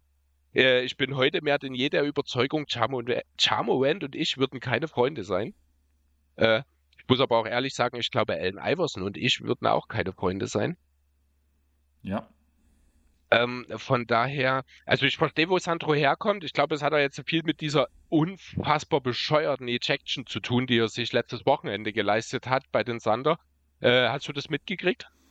Ja, aber ich bin da wirklich so ein bisschen, also klar, die Aussage ist unglücklich, die er zu dem Fan trifft, aber ja, ich finde es gar nicht so schlimm, muss ich sagen. Ich bin da eher auf der Seite also, von Ja, weil es ja eigentlich auch Entertainment für die Zuschauer ist. Und wir reden ja die ganze Zeit davon, blöd gesagt, wir wollen den Zuschauern Entertainment bieten und für den Zuschauer ist es extrem cool, wenn einfach ein Spieler mit dir quatscht und vor allem respektvoll mit dir quatscht. Er hat ja den Fan weder beleidigt noch irgendwas. Er hat einfach darum, mit dem gequatscht. Darum hat es auch, darum ging es auch nicht. Es war kein Problem mit dem Fan. Es gibt eine Die Aussage war, ich bekomme keine Pfiffe. Das steht im Spielbericht meines, drin. Meines Erachtens nach wurde offiziell gar nicht gesagt, um was für eine Aussage es geht. Oder hat es Ja gesagt danach? Es sind, also, äh, also ich habe mir hier aufgeschrieben, es sind auf jeden Fall Kraftauf Kraftausbrücke gefallen, aber was er genau sagt, ist unklar. Aber es gibt einen Pressebericht dazu, äh, der äh, über äh, von, also laut diesem Pressebericht, der zitiert den Referee-Chef der NBA, John Goebel. Gab es das erste, also es war ja, waren ja zwei technische, die er in dem Spiel Genau. gekriegt hat, innerhalb von 10 oder 15 Sekunden oder sowas. Das erste hat er dafür bekommen, dass er gegenüber dem Schiedsrichter äh, für den Gebrauch von Obszönitäten. Also das ist die offizielle. Was da jetzt, was das genau bedeuten soll, keine Ahnung. Da kriegt er zehn Sekunden später ein technisches für einen Kommentar, der die Integrität des Schiedsrichters in Frage stellt. Also sowohl der Fan wurde dann nachher noch interviewt mit der, also die war glaube ich eine Dame, wenn ich mich nicht ganz täusche, mit der wurde er, also wie gesagt, die wurde noch interviewt und sie hatte gesagt, er hat halt bloß gesagt, dass er die, also als er, als sie oder er gesagt haben, los, leg los, wir brauchen dich so in die Richtung, muss er, naja, ich gebe mein Bestes, aber ich bekomme meine Pfiffe nicht. Das muss die Aussage gewesen sein, die zumindest auch vom Fan danach kam, die von Ja wiederholt wurde und die zumindest von keiner Seite der Liga ähm, Ja, gut, und wenn der Schiedsrichter das aber als äh, Angriff auf seine Integrität in, äh, interpretiert hat, dann kann ich das durchaus nachvollziehen. Ist eine Ja. sehr harte Entscheidung vielleicht Ja. in dem Moment, aber es ist keine per se falsche Entscheidung. Ja, aber da ist zum Beispiel, ich würde ein ganz kurzes Beispiel aus meiner, aus meiner Handballsaison reinbringen. Wir hatten ja diese Saison einmal das Problem, dass wir nur mit einem Torwart angereist sind und im Endeffekt hat unser Torwart eine blaue Karte bekommen. Das bedeutet Disqualifikation mit endgültiger Sperre wegen halt, ähm, blöd gesagt, Obszönität, wie du es jetzt ja genannt hast. Er hat einen Ball mit voller Wucht aus einem kleinen Abstand in die Eier bekommen und er ruft, was sollten die Scheiße? Ist eine Obszönität, ist genau dasselbe. Ist eine sehr harte Entscheidung, aber de facto keine falsche. Ja, aber greift er in dem Moment jemanden an? Also das ist halt was Es beim Handballregelwerk. Doch beim, doch beim Hand, Chris, beim Handballregelwerk steht drinne, dass das gegen jemand gerichtet sein muss. Und das ist dort bei dem Fall nicht. Naja, die Frage hat er doch offensichtlich an den gestellt, der ihn geworfen hat. Wenn du einen Ball voll in der Eier bekommst, würdest du nicht hochgehen? Darum geht's doch gar nicht. Es geht Aber darum, das ist ja dann keine Beleidigung. es, es muss auch keine eine Obszönität. Wenn du Scheiße sagst in der Öffentlichkeit, dann kann es sein, dass du dafür dann halt eine Strafe kriegst. Ja, das ist so. Ja, es ist, ich weiß, was du meinst. Und natürlich, wie gesagt, es ist eine sehr, sehr harte Sache, aber es wäre jetzt per se nicht falsch. Lass uns wieder zurück zu Morant kommen. Wir sind unheimlich langsam heute, Andreas. Eigentlich finde ich, wir kommen sehr gut durch mit meinen Zetteln, muss ich sagen. Also ich bin schon bei über der Hälfte. Okay. Ich na gut. Trotzdem habe ich das Gefühl, also wir, egal. Lass, was willst, okay, du willst jetzt Ich mal will was sagen ich dazu? will's- ich will es bloß kurz zu Ende bringen, dass halt bei der Situation sowohl der gegnerische Trainer gesagt hat, das war übertrieben, die Schiedsrichter haben nach dem Spiel eingesehen, dass es übertrieben war und die Sperre wurde vom Staffelleiter zurückgezogen, weil es übertrieben war. Und irgendwie kann ich mir das bei Jar ungefähr so ähnlich vorstellen. Ähm, ja, natürlich kommt noch dazu, dass in der Hitze des Gefechts eines Spiels auch mal äh, Aussagen emotional falsch interpretiert werden können. Das passiert sowohl Schiedsrichtern als auch ähm, Spielern oder Funktionären oder was auch immer. Ähm, dafür sind es Tatsachenentscheidungen per se erst einmal. Es passieren Fehler, so ist das. Na, nach wie vor bin ich der Meinung, das ist eine sehr, sehr harte Entscheidung hier bei Char, aber ich kann es nachvollziehen, weil letzten Endes macht sich Char gegenüber den Fans über den Schiedsrichter lustig. Ja, ich finde nicht, dass das, nicht, dass das lustig machen ist. Ich weiß, wo es herkommt. Ich weiß auch, dass die. Dass Zehn die Sekunden, das noch dazu, nachdem er ein technisches Foul bekommen hat. da wäre ich wieder bei dem Punkt Emotionalität und danach halt alles ähm, reinzusetzen. Aber auch, der Schiedsrichter hat ja beim ersten Mal aus einem bestimmten Grund das, ähm, das erste Technische gegeben. Bin ich nicht so doof und mach dann sowas. Genau, darauf wollte ich gerade Ja, raus. Und genau. das ist halt zum Beispiel auch der Unterschied zu unserem Torwart, weil das war direkt. Aber ähm, genau, das ist ja jetzt auch nicht das Einzige. Es ist jetzt auch schon die zweite Strafe im Dezember, die Jamorant gekriegt hat, denn er hat schon Anfang des Monats 35.000 Dollar bezahlen müssen für unangemessene Sprache. Das ist genauso eine dieser Sachen, die ich damals schon fand. Er steht insgesamt in dieser Saison bereits bei sieben technischen Fouls. Das ist eins weniger als Luka Doncic. Ich muss ehrlich sagen, das ist mir gar nicht so krass aufgefallen. Mir fallen mal diese Aussagen nach dem Spiel auf, beziehungsweise Vergleiche, die er überbringt, was für mich aber ein übertriebenes Maß an Selbstbewusstsein ist, was ich einem jungen Typen, der auf dem Level spielt, nicht positiv anrechne, aber auch nicht groß negativ, weil ich Ja. denke, das wird sich regulieren. Aber ich hatte diese Anzahl der technischen Fouls gar nicht so im Blick, weil das habe ich gar nicht mitbekommen. Man muss dazu sagen, mit seinen sieben technischen Fouls ist er nur Platz zwei teamintern, denn Dylan Fuchs steht bei neun. Äh, aber, es, nicht. aber es reicht trotzdem noch für die Top 10 in der gesamten Liga. Und wie gesagt, es ist nur eins weniger als ein Luka Doncic, über den gefühlt und auch zu Recht seit Beginn der Saison eigentlich nur darüber beschwert wird. Ja, ich finde auch diese Aussage, die mir dadurch gefehlt hat, gerade was du jetzt gerade gesagt hast, die tut auch nochmal diese Ejection in ein komplett anderes Licht rücken, weil er dafür jetzt ja schon bekannt ist bei den Schiedsrichtern. Richtig. Diese Info hatte ich halt vorher nicht, was das ja nochmal alles ein, bisschen anders relativiert. Ja, also Jamorant muss aufpassen, ähm, dass, er, dass die Sache nicht vielleicht doch äh, so in dieselbe Richtung geht, wie das ja eben gerade auch bei Luca der Fall ist. Er tut sich damit selber keinen Gefallen. Die Grizzlies sind als Team, ich glaube, insgesamt nicht besonders beliebt in der Liga. Das muss man auch nochmal dazu sagen. Ähm, also so, so habe ich das Gefühl. Ich kann das natürlich jetzt nicht in irgendeiner Form belegen oder sowas, aber es kommt auf mich so, also es kommt mir so vor, als hätten die anderen Teams jetzt auch nicht unbedingt Bock, ich sag mal so sinngemäß nach dem Spiel mit den Grizzlies nochmal ein Trinken zu gehen. Du kannst ja einfach in zwei Wochen Joel mal fragen. Vielleicht. Drei Wochen, drei Wochen. Schauen wir mal, ja. Okay, also Nächste Frage? Das, denke auch, ja. Das sollte zu Ja reichen. Genau, würde ich auch sagen. Kleinen Punkt habe ich zu Ja noch, und zwar, dass er bei Nike unterschrieben hat. Er wird quasi der Ersatz für Kyrie. Und wenn wir gerade schon bei Signature-Schuhen sind, Tobi fragt via Instagram, habt ihr einen Lieblings-Signature-Schuh von einem NBA-Spieler? Falls ja, um welchen handelt es sich? Ähm, also erstmal, ich habe dieses Logo kurz gesehen und äh, ich habe es in einem Meme gesehen, in dem sich darüber lustig gemacht wurde, weil es aussah, als wäre es das Logo von Kobe in 180 Grad gedreht. Also du redest jetzt gerade von von Char, von Chars okay. Nike-Logo. Das muss, ja, ganz kurz das dazu. Äh, ja, gut, die Frage mit den Schuhen, die kommt, ich glaube, so alle zwei, drei Fragen-Pots kommt die mal rein, habe ich das Gefühl. Ich werde dieselbe Antwort geben wie immer. Ich nenne die, die ich habe. Ähm, das sind drei. Das ist ein mittlerweile im Keller, weil alt und nicht mehr so gut aussehendes Paar Reebok Answer 12, also die Iverson Signature Schuhe aus seiner Denver Zeit. Ich habe ein paar Adidas All-Star Damian Lillard.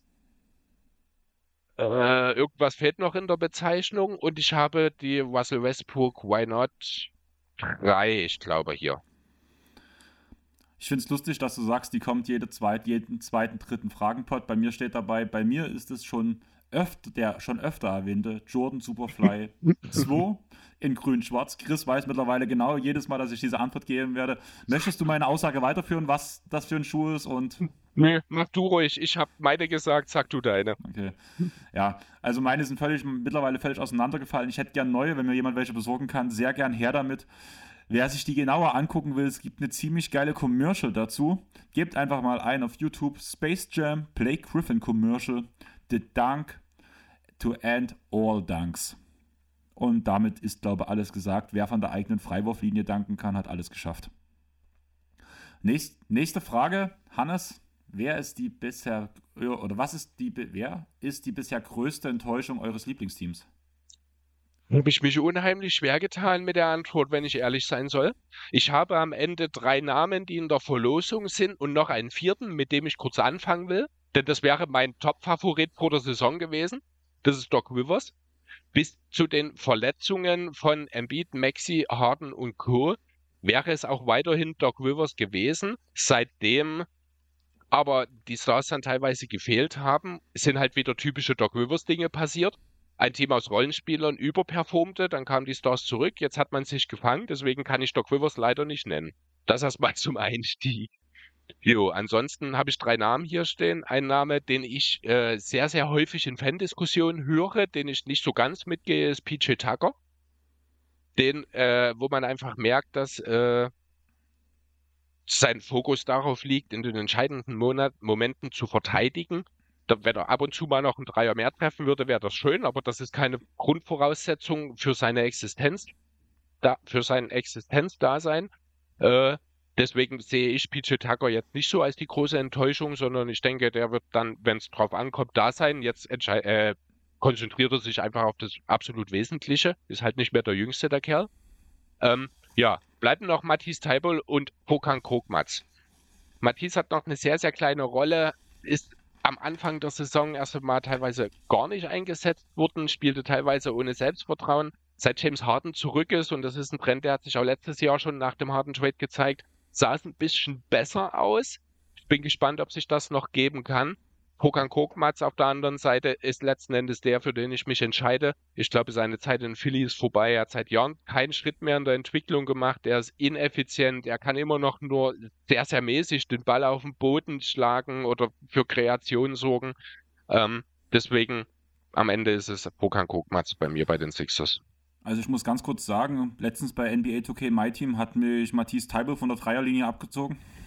das ist also sowas wie Jalen Noel für mich. Ja, ja, ich muss sagen, ich habe ihn frei stehen lassen jedes Mal. Also absichtlich und einen komplett freien Dreier verwandelt er halt schon. Ich glaube, der hat einen 74er Dreierwert oder sowas, wenn mich nicht alles täuscht. Ich habe äh, das auch mal gesehen, da war ich etwas überrascht. Also ich weiß nicht, ob der vielleicht angepasst wurde inzwischen. Das war zu Anfang, als ich es noch neu hatte, habe ich das mal gecheckt gehabt. Das war ein paar 70er Wert, da war ich überrascht.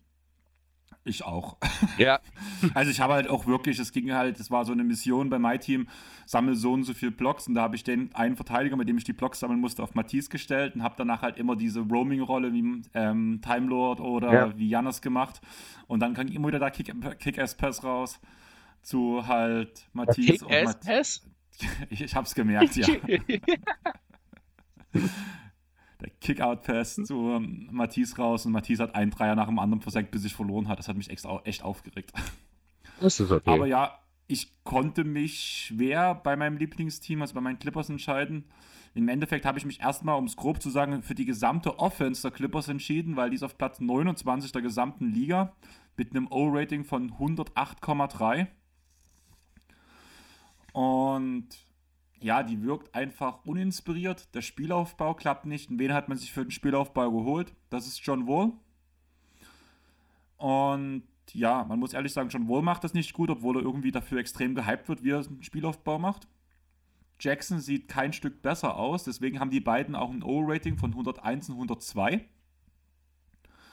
Und das sind unsere zwei besten Aufbauspieler. Also such dir es raus, du kannst würfeln. Ich würde mich einfach mal schon für John Wall entscheiden, weil ich da einfach ein bisschen mehr erhofft habe, vielleicht, dass es ein bisschen besser aussieht, aber so wirklich gut sieht es dann auch nicht aus. Ähm, der Ball liegt zu sehr in den Händen, es gibt zu viele Einzelaktionen im Vergleich zur letzten Saison. Der Ball muss einfach mehr bewegt werden, ohne den Körper mitzunehmen, sondern einfach wirklich Pässe, Pässe, Pässe.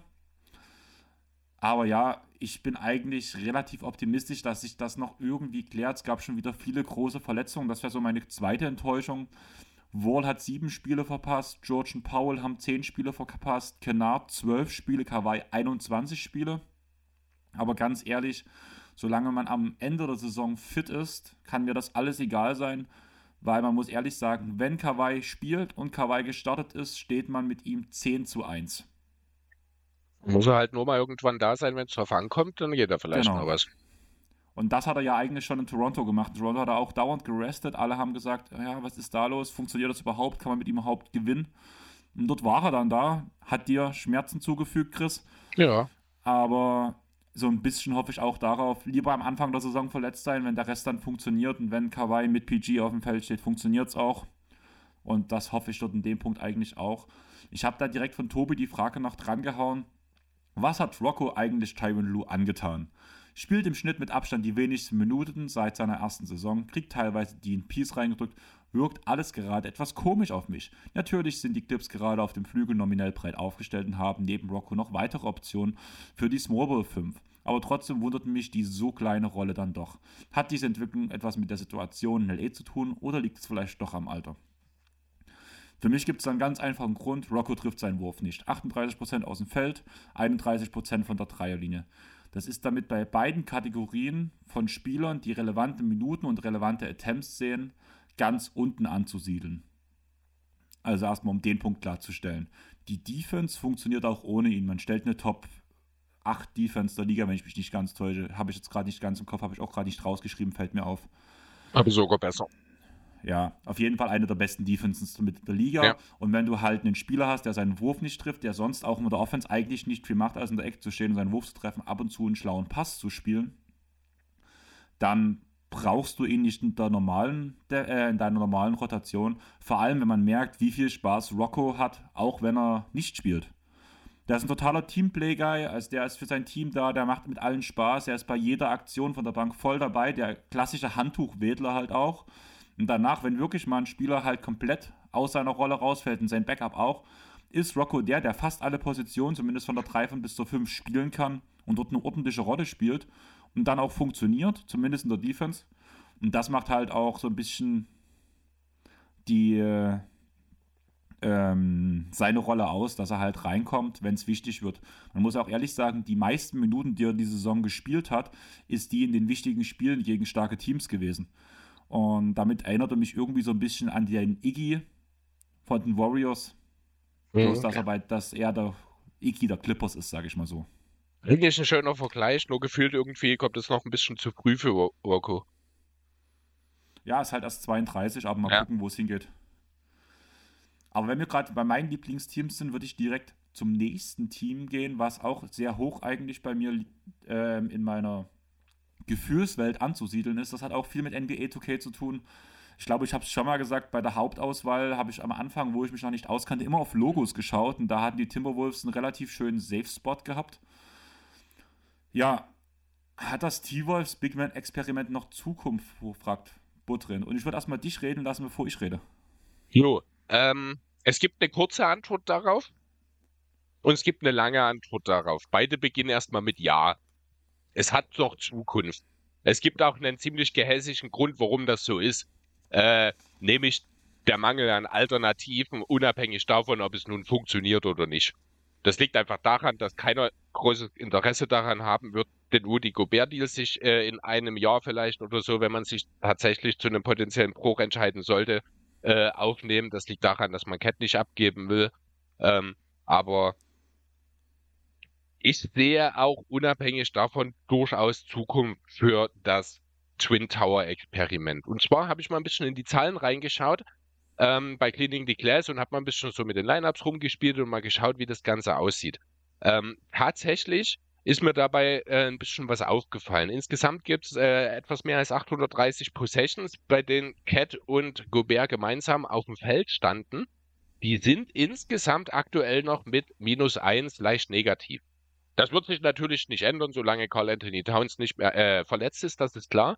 Allerdings gibt es äh, dabei ein sehr entscheidendes Detail, auf das ich eingehen möchte. Ganz kurz, Chris, ich weiß nicht, ob du es mitbekommen hast, aber seit vier Spielen sind beide Big Men nicht mehr dabei.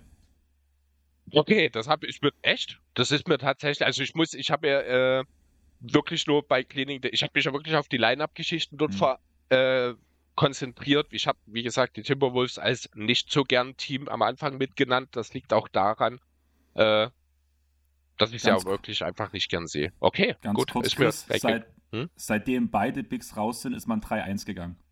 Okay, auch interessant.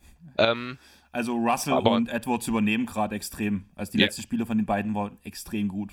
Okay, wird aber auch nichts dauer äh, sein, was dauerhaft äh, dann so funktionieren kann. Aber wie gesagt, ich habe mir ein bisschen die Lineups äh, angeschaut, wie sie bisher waren und bei dieser insgesamt ja negativen Output, den sie haben, gibt es aber eine Lineup, die gegenüber allen anderen heraussticht. Das ist zum einen diejenige, die mit Abstand den größten Anteil hat. Äh, dabei werden die beiden Big Men von D'Angelo Russell, Anthony Edwards und wie heißt der Jaden ist es, ich glaube, McDaniels, ne? Yep. Yep. Ähm, ergänzt. Diese Line-Up ist äh, auf 100 Possessions um 5 Punkte besser als äh, also um 5,4 Punkte besser auf 100 Possessions als die Gegner. Ähm, das ist ein sehr, sehr deutlicher Teil, äh, großer Teil der Gesamtline-Ups. Ne? Das heißt, dass die anderen teilweise wirklich furchtbar, furchtbar schlecht sind, aber halt auch entsprechend nicht so häufig genutzt wurden. Daraus lässt sich zumindest schon mal ableiten, dass, jetzt kommt die Sache mit dem Namen Chris Finch, kann ich mir, war richtig, oder? Yep. Krass, ich hab's da vielleicht wirklich geschafft, mir den Namen mal zu merken. Ähm, das, das lässt mich darauf schließen, dass Chris Finch durchaus mittlerweile so seine Go-To-Lineups gefunden hat, wo es funktionieren kann. Er hat am Anfang, also gerade am Anfang hat er sehr, sehr viel äh, experimentiert und versucht und halt dort teilweise halt wirklich richtig katastrophale Lineups aufs Spiel, äh, auf die Platte geschickt. Aber daraus hat er gelernt und hat die eben nicht mehr so spielen lassen.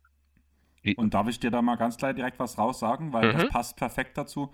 Letzte Saison war es 1 zu 1 genauso. Man hat einen extrem ja. schlechten Start gehabt und erst ab dem All-Star-Game hat man die Lineups gefunden, die dann funktioniert haben und die einen in die Playoffs geführt haben. Genau, und das glaube ich, ähm, also wir müssen ja nach wie vor nicht drüber diskutieren. Vom Talent her gehört dieses Team in die Playoffs auch direkt. Ähm, was jetzt die individuellen Spieler angeht, da müssen wir nicht, äh, wir haben sie ja auch beide für die Playoffs äh, gesetzt vor der Saison. Da glaube ich auch nach wie vor dran, auch wenn es jetzt natürlich jetzt mit dem weiteren Ausfall alles ein bisschen wirr ist. Ähm, ich habe, ich glaube, letzte Woche noch gesagt, der äh, Ausfall kommt zur Unzeit. Wenn mich nicht alles täuscht, waren das meine Worte. Ich habe aber auch gleichzeitig gesagt, die Timberwolves werden ohne, äh, werden womöglich jetzt ohne Towns einen Run starten. Das haben sie tatsächlich gemacht, auch wenn Gobert erstmal noch dazu ausfallen musste, wie du mir gerade gesagt hast. Also die letzten zehn Spiele ist 5-5 ausgegangen und die letzten vier halt 3-1. Ja. Ähm, genau, aber ich glaube, wenn beide wieder zurück sind und fit sind, Chris Finch wird die richtigen Schlüsse aus den bisherigen Erfahrungen gezogen haben ähm, und dort entsprechend Lineups auf das Feld stellen, wo die Timberwolves dann auch positiv sein können. Ähm, ob man dann das damit jetzt beantwortet mit diesem Experiment hat Zukunft oder ob das jetzt nicht reicht, um zu sagen, das ist eine Zukunft, die erstrebenswert ist, denn nach wie vor sich die Timberwolves maximal in der zweiten Runde. Ähm, das ist eine Sache, die soll bitte Budwin 1902 selber beurteilen. Ich brauche gar nicht so viel anfügen. Wie gesagt, ich hatte noch diesen Fakt mit Gobert und dass seitdem Russell und N ziemlich abgehen dass, die, die, dass ich hoffe, dass die beiden dann auch die Energie übertragen, wenn Gobert und Cat wieder auf dem Feld stehen, weil die Offense muss klar besser werden. Und ja, mehr habe ich eigentlich dazu nicht zu sagen, weil ich genau dasselbe rausgeschrieben habe.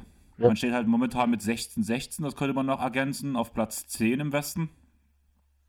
Was ja auch bemerkenswert ist, ne? Ja. Platz 10 mit einer, äh, mit einer ausgeglichenen Bilanz.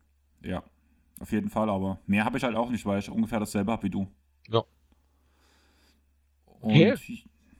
Ich glaube, abgesehen von den Tobi-Fragen, auf die ich nicht vorbereitet bin, haben wir das alles durch, oder? Ja, und deswegen frage okay. ich mich gerade, warum ja, du Ja, ich war so total, ich, mich, hey krass, das ist, was jetzt, zehn Minuten her gewesen? Ja.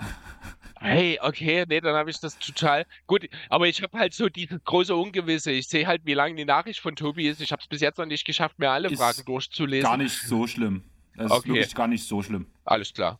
Das sind mir jetzt alles fast mehr Off-Topic-Fragen, die du halt mal so nebenbei beantworten kannst. Na, da bin ich ja mal gespannt. Ja, also die nächste Frage wahrscheinlich nicht, aber. ich wusste, irgendwas kommt doch mit Sicherheit gleich direkt. aber ja, ähm, nachdem wir in der letzten Titans Area Krukos Fragerunde gemacht haben, kommt jetzt Tobis Off-Topic-Fragenrunde. Aber eine Frage an dich davor, Chris, weil du hast nicht darauf geantwortet, muss ich ehrlich sagen. Natürlich ist Sebastian Heck kein Blake Griffin. Du hast mich letztens in der Titans Area völlig aus dem Konzept gebracht, wo du mich mit dem hölzernen, äh, hölzernen Tripling so ein bisschen beschrieben hast. Äh, wo du Sebastian mit dem hölzernen Tripling beschrieben hast. Wo ich sofort an Blake denken musste. Eigentlich hatte ich vorher auf meinem Zettel stehen, erst ein Hustle-Guy und musste an Harrell denken, der natürlich aber nie diesen die defensiven Impact hatte. Und jetzt, wo wir letztens mit Kuko nochmal geschrieben hatten, habe ich ja aufgrund von dem defensiven Einsatz, guter Defender von der Bank, kann den Ball bringen, guter Drive zum Korb, sehr gute Kick-Out-Pässe, nicht Kick-Ass-Pässe, um es nochmal klarzustellen. Terrence Mann in, in den Raum geworfen, der zwar ein bisschen kleiner als er spielt, aber so vom Grundskillset eigentlich fand ich ihn irgendwie sehr passend. Eigentlich schon, ja, wenn du das so sagst, trifft es eigentlich ganz gut, ja. Stimmt. Also klar, Terrence ja. hat einen besseren Dreier, muss man sagen, aber im Großen ja, und Ganzen. Weil er halt kleiner spielt. No. No, also nee, das passt schon. Also nicht ganz dieselbe äh, Position, aber von dem, was sie für das Team mitbringt.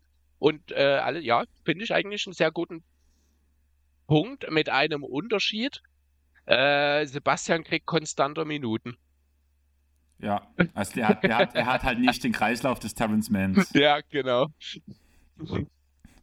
Aber ja, ich würde sagen, let's go mit Tobis Off-Topic-Fragenrunde, beziehungsweise die erste Frage ist gar nicht so off-topic. Gebt doch bitte mal einen kurzen Jahresrückblick in Bezug auf den Podcast. Was war eure persönlichste Lieblingsepisode und warum? Ähm, du aus dem Stegreif, Chris. Ich habe also drei aufgeschrieben. Aus, aus, dem Stegreif muss ich ganz ehrlich sagen, auch, aber das ist so ein bisschen Recency-Biased gerade wahrscheinlich. Äh, ich kann sie nur jedem nochmal ans Herz legen. Unsere Titans Area mit Sebastian und Claudia. Ähm, ich habe es dir ja direkt an dem Abend, als ich, ich habe es jetzt diese Woche erst Mittwoch, nee, Dienstagabend, am Tag bevor sie veröffentlicht wurde, abgemischt, habe wirklich fast komplett nochmal alles, also 95 Prozent davon nochmal komplett gehört. ähm, und habe so viel gelacht. Das war so eine schöne Folge. Die fällt mir jetzt spontan direkt ein. Hat natürlich viel damit zu tun, dass er auch noch sehr präsent bei mir ist. Aber auch ansonsten muss ich sagen, habe ich so ein bisschen sehr viel Gefallen an den Titans-Folgen gefunden.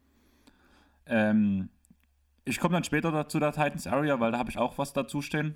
Mhm. Ich habe mir zwei Folgen rausgeschrieben. Das ist zum Beispiel zum einen die Folge 162, das CPA Mastery mit Sven Scherer. Weil das ja. einfach der Pod war, wo ich am meisten gelernt habe bis jetzt, muss ich sagen, wo man halt am tiefsten Input gekriegt hat und wo man eigentlich alle Fragen on point beantwortet bekommen hat. Also die hat mir sehr gut gefallen, einfach weil es auch auf den ersten Moment ein sehr, sehr krass trockenes Thema ist, aber was sich überhaupt nicht in dem Pod so angefühlt hat und auch das gesamte Feedback, was wir dazu bekommen haben, sehr, sehr krass positiv war. Also für jeden, der das noch nicht gehört hat, das ist eine zeitlose Folge, hört auf jeden Fall rein, wo einfach mal die ganzen Verträge und sowas behandelt werden, warum, wie, was abgeschlossen wird. Ja, auf jeden Fall, gebe ich dir recht. Ähm, ich gucke jetzt gerade noch, ich schaue gerade, welche Nummer es ist. Hast du gleich noch eine? Ich glaube, ich bin dann auch gleich ich, soweit. Ich habe noch eine, weil unsere Off-Topic-Folgen mir auch immer sehr wichtig sind. Und da habe ich die 146 noch rausgesucht mit Hashtag Seenotrettung ist kein Verbrechen. Das war für mich das wichtigste Thema, was wir dieses Jahr angesprochen haben. Und ein Thema, was immer noch aktuell ist und was mir, ich würde nicht sagen Freude ähm, gemacht hat, aber es hat mich in dem Fall gefreut, dass mir einfach Informationen an euch weitergeben konnten über ein Thema, mit dem ich mich gefühlt mein ganz halbes Leben schon beschäftige, weil halt auch einige meiner Freunde in der Seenotrettung aktiv sind, beziehungsweise ähm, für Organisationen wie Mission Lifeline oder Sea-Watch arbeiten. Chris guckt immer noch und sucht. Ja, ich suche noch. Ich bin noch nicht. Das war eine aus den Previews. Haben wir nicht eine Nix-Preview? Hier ist sie. War das nicht die? Nee, die. Ach nee, das war die ohne. Ja, doch, die fand ich aber cool. Die Nix-Preview, wo ihr über meine Takes, die ich dir mitgegeben habt, euch so lustig gemacht habt, die ja auch in der Folge noch ein bisschen äh, die Nummer 167 ist das übrigens. Die Nix Preview mit Sven Scherer und äh, Tobi Schneider. Wo ich nicht, also eine meiner Liebsten, also die ich auch noch ganz cool äh, fand, wo ich selber gar nicht mit dabei war tatsächlich. Das freut mich, ähm, dass dir das gefallen hat, wenn wir deine Takes zerrissen haben. Ja, ich habe ja auch sehr wilde Takes dort mitgebracht, das muss man ja auch sagen. Ich war dort so halb im Delirium, ich glaube, ich weiß gar nicht, war ich da krank oder hatte ich nur ganz schnell und habe mir die Takes nicht so hundertprozentig durchdacht und einfach nur sinngemäß aufgeschrieben. Dann, ich weiß noch, beste Senderrotation der, äh, der Liga, zum Beispiel die Nix. Äh, genau. Solche Sachen, ich weiß schon noch, ja. Das also ich weiß, dass du auf jeden Fall nicht ein Delirium warst, weil du hast mir schon ein oder zwei Monate vorher gesagt, dass du an dem Datum nicht kannst und dass ich mir jemanden suchen muss, der damit aufnehmen musste. Stimmt, und ich, ich mich, und ich mich dann so furchtbar darüber geärgert hatte, weil das genau dieses, das war das Geburtstag, der Geburtstag von meiner Oma. Ja, kann sein. Genau. Ich wusste noch, dass du da auf jeden Fall keine Zeit hast. Die wollte ich unbedingt, die nächsten Netz äh, Preview wollte ich unbedingt mitmachen und dann konnte ich nicht, genau. Hm. Die nächste Frage von Tobi ist: Was war das Highlight während des Jahres? Jetzt podcast-technisch oder? Aus, also ich habe nur aus Podcast-Sicht geantwortet. Also, oder nicht ganz Podcast. Also ich habe halt geschrieben, so, für mich war es ganz klar der Beginn der Titans Area. Unsere erste Folge mit Brian Neesons am 19.01. gedroppt ich muss ehrlich sagen, ich hätte nie gedacht, dass ich so nah an einem Profiteam mal dran sein würde, mit einem Profiteam so arbeiten würde. Und dass man halt auch, blöd gesagt, wie wenn man auf der Straße langläuft, die Titans-Spieler sehen einen, grüßen ein und so einfach, als wäre es völlig normal. Wir haben ja ein, komplettes, ein kompletter Teil vom Team, was halt auch für diese Titans-Family zählt. Also gerade muss ich dran denken, nachdem wir bei dem Spiel von USVTU waren, wir aus der Halle nochmal rauslaufen, nochmal eine Runde spazieren gehen und wir uns einfach Lucien entgegenkommt und der so, hey, grüßt euch. Und du ihn nicht mal erkannt hast gleich. Also ich ja auch nicht, aber ich habe auf die Füße geguckt, ich habe nach unten geschaut. Du hast ihn ja angesehen direkt. Oder wie auf, oder wie auf der Tribüne sitzen und Georg, bevor er sich zu seinen Leuten setzt, erstmal zu uns kommt. Ja, der Captain, der da auch beim ersten Spiel schon da war und uns erstmal begrüßt. Oder mein persönliches Highlight, aber auch jetzt erst äh, in der Titans Area genannt. Als hat Claudia im VIP-Bereich, als wir zum Spiel kamen, äh, so zu uns meint, ey, ihr müsst euch nicht vorstellen, euch erkenne ich an der Stimme. Ja, also alles, ich bin grundsätzlich bei dir, die ganze Titans Area war eine richtig coole Idee, die wir da hatten und ich bin super glücklich, dass wir das so umsetzen konnten. Äh, ja, absolutes Highlight des Jahres. Alleine auch, weil die Spieler halt auch so cool sind. Einfach, normalerweise, man soll in Anführungsstrichen seine Stars kennenlernt, ist man meistens irgendwie enttäuscht, weil man irgendwie so eine Ver Verherrlichung von den Menschen hat, aber die Jungs haben es einfach gezeigt, dass sie halt genauso sind. Und das fand ich halt extrem cool. Und da muss man genauso sagen, ein riesen Shoutout an die Fanszene. Sei es Kruko, sei es Micha, sei es Paul, sei es Felix, allesamt. Ihr seid einfach alles grandiose Menschen und ich freue mich schon auf ganz viele Jahre, wo wir uns in der Halbzeitpause, Kruko, für dich vor allem, draußen während Chris Rauch treffen und über der NBA und über die erste Halbzeit reden, wenn wir Nachrichten schreiben miteinander. Ja, keine Ahnung. Also ganz ehrlich, das kommt gerade wirklich von Herzen und es tut mir extrem leid, wenn Kuko mir schreibt und ich danach entweder spät antworte, kurz antworte oder auch mal gar nicht antworte. Das hat wirklich nichts mit dir zu tun. Ganz ehrlich, ich bin mega froh, dass ich euch kennenlernen durfte und dass wir miteinander zu tun haben konnten. Und deswegen riesen fettes Shoutout an die gesamte Titans Family. Genau, das trifft es eigentlich am besten. Ja. Ähm, ja, sehr schön. Hätte ich nicht besser sagen können. Vielleicht ein kleines bisschen kürzer, aber das kennen wir, aber es war sehr schön. ja, aber ehrliche Aussagen soll man ja. ausformulieren. Nee, ist richtig. Muss man ganz ehrlich sagen. Nee, war schön. Ähm, nächste Frage. Bei welcher Aufnahme hattet ihr am meisten Spaß, beziehungsweise bei welcher gab es den meisten Frust? Das mit dem Frust, war das dieses Jahr, wo wir zweimal aufgenommen haben? Das war dieses Jahr, oder? Ähm, bin mir unsicher, aber ich weiß, was du meinst. Du weißt, was ich. Also, das ist auf jeden Fall die, die mir beim meisten Frust sofort in den Sinn kommt die wir aufgenommen haben, uns total gefreut haben, weil wir eine total geile Aufnahme gemacht haben. Und du dann kurz reinhörst und dieses komische Rauschen da ist und wir die zwei Stunden nochmal aufnehmen müssen, wir uns dieselben Witze sagen, aber einfach nicht mehr so drüber lachen können, weil sie nur beim ersten Mal so richtig, richtig geil waren. Und dann eine immer noch gute Folge draus geworden ist, aber nicht diese sensationelle Folge, die wir beide gefühlt hatten in dem Moment ich muss bei dem Punkt wirklich ehrlich sagen, war, an was ich am meisten in dieser Folge dran denken musste, dass ich ganz oft gesagt habe, wie vorhin schon gesagt. Ja, stimmt, genau. Das ist ja der Running Gag dann irgendwann in der Folge geworden. Dann, ah, herrlich. Ja, am meisten Spaß. Es ist schwer, sich da zu entscheiden, jetzt so aus so kurzen.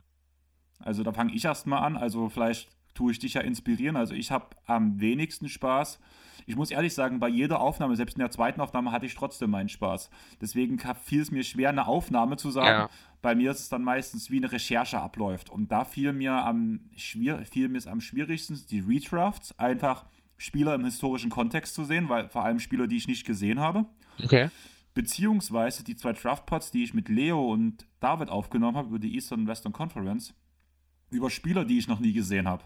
Zu mhm. recherchieren, Tape zu gucken, Skillsets auszuarbeiten und ich echt viel Zeit reingesteckt habe und im Nachhinein trotzdem jeder zweite Take falsch war und Leo und David mich korrigieren mussten. Weißt du, was ich meine? Ja. Yeah. Das hat mich echt frustriert, aber Grüße gehen da vor allem raus an Leo. Wir denk dran, wir wollen nochmal zusammen Tape gucken. Du willst mir erklären, auf was ich bei Tape gucken drauf achten muss, wie ich Spieler besser revaluiere. Und ja. Jo. Am meisten. Ja? So, ich dachte, du bist durch. Entschuldigung, dann Beim will ich dich nicht hätte, Ich hätte jetzt bloß noch gesagt, halt, am meisten Spaß habe ich halt wirklich bei der Titans Area. Einfach weil ich es interessant finde, was für Fragen reinkommen, das dann anzuordnen, auf so ein bisschen die Spieler anzupassen, wo es reinpasst. Einfach auch, weil ich finde, bei der Titans Area beschäftigen wir uns nicht so viel mit negativen Sachen. Bei der Titans Area geht es halt um Spieler und so ein bisschen Fragen von den Fans und den Hintergrund, während wir selbst bei NBA-Pods ja ganz viel auch, auch heute wieder über Verletzungen reden mussten. Ja, man stimmt. Denkt, ah, muss das sein? Oder. Hm. Und ja, Clippers Def, äh, Offense, gerade mal Platz 29 der Liga. Damit hat man einfach, zumindest wenn man es liest, halt gerade so als Fan auch keine guten Gefühle. Und bei der Titans Area habe ich halt zu keinem Zeitpunkt irgendwie ein negatives Gefühl bei einer Podcastaufnahme gehabt, weshalb ich die halt gerade im Punkto Recherche am schönsten finde. Ich, ich, ich hätte einen so einen Moment gehabt. Das ist ausgerechnet in der Folge gewesen, in der du nicht dabei bi gewesen bist, als ich mit Daniel aufgenommen hatte. Denn das war ja noch am Anfang der Saison, als er noch diese, äh, diese wirklich zu dem Zeitpunkt exorbitant vielen Turnover hatte. Und ich hätte genau so einen Moment gehabt, als wenn ich die Turnover hätte ansprechen müssen. Aber ich musste es zum Glück nicht, weil er mir zuvor gekommen ist. Das fällt mir jetzt gerade spontan ein. Außerdem zum Thema frustriert. Ähm, ist, kein, ähm, als du da angefangen hast, kam mir dann auch noch was und auch Thema Draft. Als ich äh, bei Philly zur Draft war im Sommer, da habe ich auch das Thema Recherche. Ich was ja ein bisschen, also in Sachen Recherche unterscheiden wir uns ja doch deutlich, würde ich behaupten wollen. Ähm, da habe ich es ja total übertrieben und habe mir dort diese entscheidende Entzündung geholt. Ja, stimmt. Das Da war furchtbar frustrierend. Also ich habe mir wirklich in der Recherche für den Draftpot bei Philly habe ich mir eine Sehenscheidenentzündung geholt, die mir dann so zu schaffen. Ich weiß noch, ich war an dem Abend sogar bei dir, als wir unsere Draft-Folge aufnehmen mussten. Und ich war aber so fertig, deswegen ich konnte nicht. Ich Ja, du bist dann gefahren und ich habe die bin Folgen alleine gemacht. nach Hause, genau, richtig, weil ich so nicht, also ich war total überfordert dort in dem Moment, weil ich echt Angst hatte, dass ich für eine lange Zeit meine Hand nicht mehr benutzen kann in dem Moment. Das war echt für mich psychisch war das richtig, war das einer der schwersten Tage des Jahres, ehrlich. Ja, das glaube ich auch. Also das war ja auch der Punkt, dass Chris halt zu mir sagte, ähm, ja, hier, ich komme jetzt vorbei, mir geht's aber nicht so gut, mein, mein Arm tut weh. Und wir hatten es ja schon oft genug gesagt, dass Chris früher ein ganz schöner Jammerlappen teilweise war und bei jedem kleinen Scheiß zu Hause geblieben ist. Und ich dich ja irgendwo dahin erziehen musste, dass es halt funktioniert hat. Ja. Und bei dem Punkt habe ich gemerkt, ich habe dich vielleicht ein bisschen zu sehr getriezt, weil der Chris kam heulend rein und sagt, wir nehmen jetzt auf. Das war echt, also dort war wirklich, das war, das hat mir richtig zu schaffen gemacht. An also diese Zeit dort, das, es ging dann, es war zum Glück nicht so wild. Es, es hat sich relativ schnell, also mit zwei Wochen, ich glaube, ich war zwei Wochen, dann war ich krank danach, wenn mich nicht alles täuscht, weil halt auch Bürojob, da ist das halt auch schwierig. Es hat sich relativ schnell dann beruhigt, aber in dem Moment hatte ich echt, das war, ich glaube wirklich, wahrscheinlich der schlimmste Tag des Jahres für mich. Hm, Glaube ich dir. Also hat man dir gar nicht angesehen. Ja.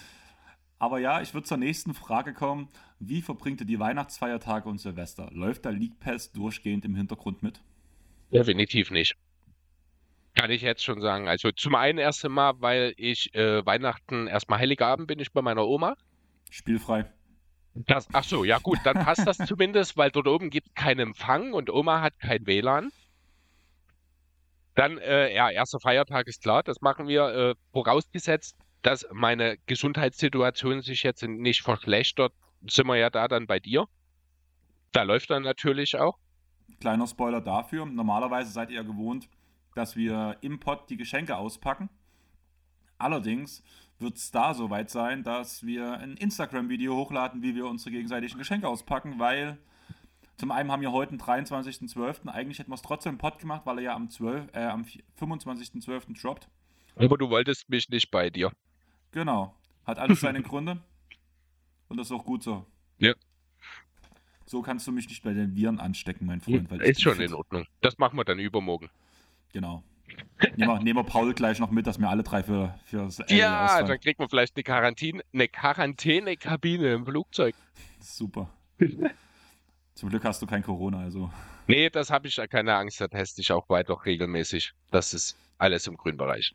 Wie geht's bei dir am 26. weiter und Silvester? Äh, der 26. wird bei mir ganz im Zeichen der Erholung stehen, nachdem ich halt jetzt auch diese Woche wieder doch ganz schön gelitten habe, jetzt mit der angenommenen Erkältung, aber nicht so gut geschlafen. Zwei Tage Weihnachten ist immer so ein bisschen Stress. Auch wenn es eigentlich keiner ist, ist es trotzdem Stress und dann werde ich den zweiten, zweiten Feiertag dann dafür zur Erholung nehmen und dann gehe ich einfach wieder arbeiten direkt. Also ich finde diese Aussage gerade wunderschön, dass du sowieso am zweiten Feiertag nichts da hast. Also ich glaube, eine Flasche rum steht noch auf dem Regal oben. Okay. Wenn nicht, gebe ich dir noch mal ein Zeichen, weil zumindest Cola habe ich noch genug da. Gut, ich habe auch schon angekündigt, dass ich auf jeden Fall äh, nachmittags, naja, dass ich nachmittags wieder los will, weil ich auf jeden Fall mit der Bahn zu dir fahren will, also vorher nochmal hin will. Ähm, rein. Ah nee, das kann ich nicht ähm, sagen, Nee, weil ich nicht weiß, wie lange. holen. Alles cool. Genau. weil ich ja mit Kami, also da würde ich erstmal meine Weihnachtsplanung machen, Aha. bevor wir zu Silvester springen, weil da wird das ja gleich nochmal ein Thema werden. Mit abholen, dass das nicht funktionieren würde, weil bei mir wird der League Pass heiß laufen, weil ich halt alle Abende rein vom Prinzip her Zeit habe. Der 24 ist bei mir Familie und abends mit Freunden. Da ist bei uns die Tradition, dass wir uns danach halt alle zusammen in der Bar treffen. Mal gucken, wer da alles mit dabei sein wird. Am 25. wird traditionell mit Kami abends, äh, mittags gekocht. Eigentlich wollten wir Seitan-Rollbraten selber machen, allerdings haben wir keinen Glutenweizen bekommen. Deshalb nehmen wir jetzt doch bloß das Zeug vom dicken Schmidt, was ich sowieso schon bestellt habe, weil sonst tue ich mir das immer einfrieren, damit ich es für später noch habe. Da habe ich einen Makronen-Rollbraten, halt natürlich vegan, einen Soja-Rollbraten und äh, zwei Soja-Rostbredel mitgeholt. Und abends dann halt mit Freunden NBA schauen, mal gucken, wer vorbeikommt. Vielleicht auch Leute wie Coco, falls ihr wirklich am ersten Weihnachtsfeiertag hört. Wir haben uns ja heute, am Tag der Aufnahme, erst auf der Straße gesehen. Oder war das Ja, gestern? Mir ihr habt euch unsicher. gesehen? Etwa bevor sie nach Jena los sind? Entweder heute oder gestern, ich bin mir gerade unsicher. Auf jeden Fall stand ich an der Ampel und er hat gerade die Fußgängerampel über, äh, übernommen und dann habe ich gehupt. Übrigens, weil wir gerade dabei sind, Spiel ist vorbei. Also die haben ja jetzt gerade, während wir aufnehmen, äh, in Jena gespielt. Und hoffentlich 96, 86 gewonnen. Ich habe jetzt gerade mal reingeschaut. Äh, mir fiel es jetzt gerade ein. Ich dachte, die spielen 20 Uhr, deswegen wäre es jetzt vielleicht gerade vorbei. Aber die haben schon 19.30 angefangen, deswegen ist das Spiel schon vorbei. Okay, und am 26. ist wieder über den Tag Familie und abends Freunde. Mal gucken. Ich habe mit Hans geredet, ich habe mit Maike geredet. Mal gucken, wer Zeit hat und wer Bock hat, was zu starten. Aber ich bin für alle Schandtaten zu haben, danach abends immer. Die Tage dazwischen, du bist arbeiten, hast du ja schon gesagt. Wir werden zwei Pots aufnehmen. Einen für LE, einen für uns normal, der in der Reihe kommt. Und ja, Freunde von mir tun Silvester eine Party im Novitatis, was ein Club auf der bösen Elbseite ist, organisieren. Und ich habe die Organisation der DJs übernommen. Es ist halt wirklich eine Privatparty, kommt nur jeder rein, der halt auch vorher auf einer Gästeliste steht. Wenn du rein willst, bezahlst du 15 Euro Eintritt. Dafür kannst du auch den ganzen Abend frei trinken und frei saufen und hast sechs DJs, die ich organisiert habe. Frei trinken und frei saufen? Ist geil, oder? Super. Das ist die Variante für die, die sich benehmen können, Das die ist sich die nicht benehmen können. Studentenvariante der Party. Ja, und es gibt auch Snacks und sowas, aber im Großen und Ganzen halt sechs DJs, ein, American Hip-Hop DJs dabei. Wir haben einen Trap DJ dabei, einen Black DJ und drei Indie Rock Alternative DJs, also ich plus zwei andere. Dabei sind die Indie Rock Alternative DJs die einzigen, die auch clubmäßig unterwegs sind. Weshalb alle anderen so sagen, ja, ich kann so eine halbe Stunde am Stück auflegen oder ich kann so eine Stunde am Stück auflegen, wo ich mir sage, ach Leute, ich kann sieben Stunden am Stück auflegen und heul nicht drum, aber warum macht's ihr es wegen einer halben Stunde? Aber okay, das bringt uns mehr Zeit. Wir haben schon gesagt, wir drei Indie Rock Alternative DJs teilen uns eine Bühne und machen einfach, wer Bock hat. Also deswegen stehen wir im Timetable auch alle drei zusammen. Mhm. Wird lustig und ich weiß, dass es mit den Jungs auf jeden Fall funktioniert. Aber wie feierst du Silvester? Ja, sehr entspannt. Also äh, Laura, äh, La, La, Luisa, oh Gott, ja, jetzt ist es doch mal wieder passiert. Ähm, hatte mich ja damals, oder hatte, das war ja bei dir, als wir schon mal drüber geredet haben, das ist ja jetzt nicht so meins, ich mache eher einen ruhigen, äh, werde aber wahrscheinlich auch kein NBA. Dann ist überhaupt in der Silvesternacht? Ja, Ja, Ja. ne? Äh, ich guck gerade mal, ich weiß jetzt, muss ich da jetzt im League, äh, in der App schauen auf den 31. oder auf den 1.1., um die Spiele des Abends zu sehen? ich glaube auf dem 31. Aber ich bin mir unsicher.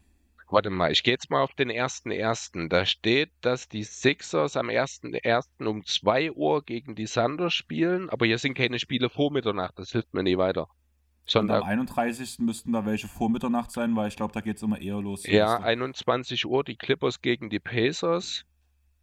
Warte mal, wir müssen da eigentlich nur mal auf heute gehen und gucken, welche Spiele das sind. Wenn heute ist der 23. Da stehen jetzt abgeschlossene Spiele da. Also sind das die aus der Nacht zum 23. Das heißt, wir gehen auf den 1.1., weil wir wollen die Spiele in der Nacht zum 1.1. sehen. Dann geht's auch tatsächlich erst um 1 Uhr los. Okay, komisch. Eigentlich war es bis jetzt immer so, dass Silvester es sehr zeitig losging. Das weiß ich, weil wir immer ein Bier im Hintergrund laufen hatten, wenn wir zu Hause gefeiert haben. Aber auch, ja, stimmt, wenn du das sagst. Äh, der Tag davor, 21 Uhr, die Clippers. Das könnte vielleicht sogar, keine Ahnung, egal. Wird jedenfalls auch nicht, aber wird auch, also wird da ganz unspektakulär im kleinen Kreise bloß ganz entspannt. Ich bin auch keiner, der, äh, wie heißt's, Feuerwerk Ballert. braucht. Genau. Hab ich noch nie. Ich habe dann maximal mal gesagt, ich gebe einen Teil mit dazu, weil ich Teil der Gruppe bin, bezahle ich einen Teil mit dafür natürlich, so ist es nicht. Aber ich glaube, ich habe seit 15 Jahren kein Feuerwerkszeug mehr gekauft. Ich glaube, seit ich 20 bin, nicht mehr. Also, auch wo die Aussage war, ja, 24 Uhr wollen ja alle raus, da habe ich schon gesagt, zum einen wollen bestimmt nicht alle raus. Ich gehöre zu den Leuten, die nicht rausgehen. Und ich habe gar kein Problem damit, dass ich 0 Uhr hinterm DJ-Pult verbringe. Wenn ich meinen Leuten danach alles Gute wünschen will, dann mache ich halt einen langen Song rein. Beispiel Killing in the Name auf 6 Minuten. Da ist dann die Sache auch geritzt, beziehungsweise nehmen wir Green Day, Jesus of Suburbia. 9 Minuten, 59 Sekunden. Ich glaube, da habe ich genug Zeit zum Gratulieren. Ich glaube, der, der längste Song der Welt ist von Justin Timberlake. Wie lange ist der? Ah, keine Ahnung, das habe ich, oh Gott, das ist jetzt äh, eine totale Randinfo, die ich vor Jahren mal hatte. Vorher war es, ich glaube, Thriller von Michael Jackson sogar. Also das längste Video. Also äh, ich glaube, ich verwechsel ich jetzt nicht Song, sondern Video. Da also dann doch wieder ein anderes Thema. Genau, weil ja. Thriller ist auf jeden Fall kürzer als Jesus of Suburbia. Mhm. Und da haben wir noch nicht mal mit Metallica-Songs angefangen, die teilweise 15 bis 20 Minuten gehen können. Ja. Nee, das ist in dem Moment, wo ich äh, das mit Thriller gesagt habe, wurde mir klar, das kann sich nur um Videos handeln. Das ist Quatsch. Ja. Genau. Weil das würde auch mit Jesus of Suburbia Sinn machen, weil die Videoversion gekürzt ist vom Song her. Da fehlen zwei Strophen. Okay.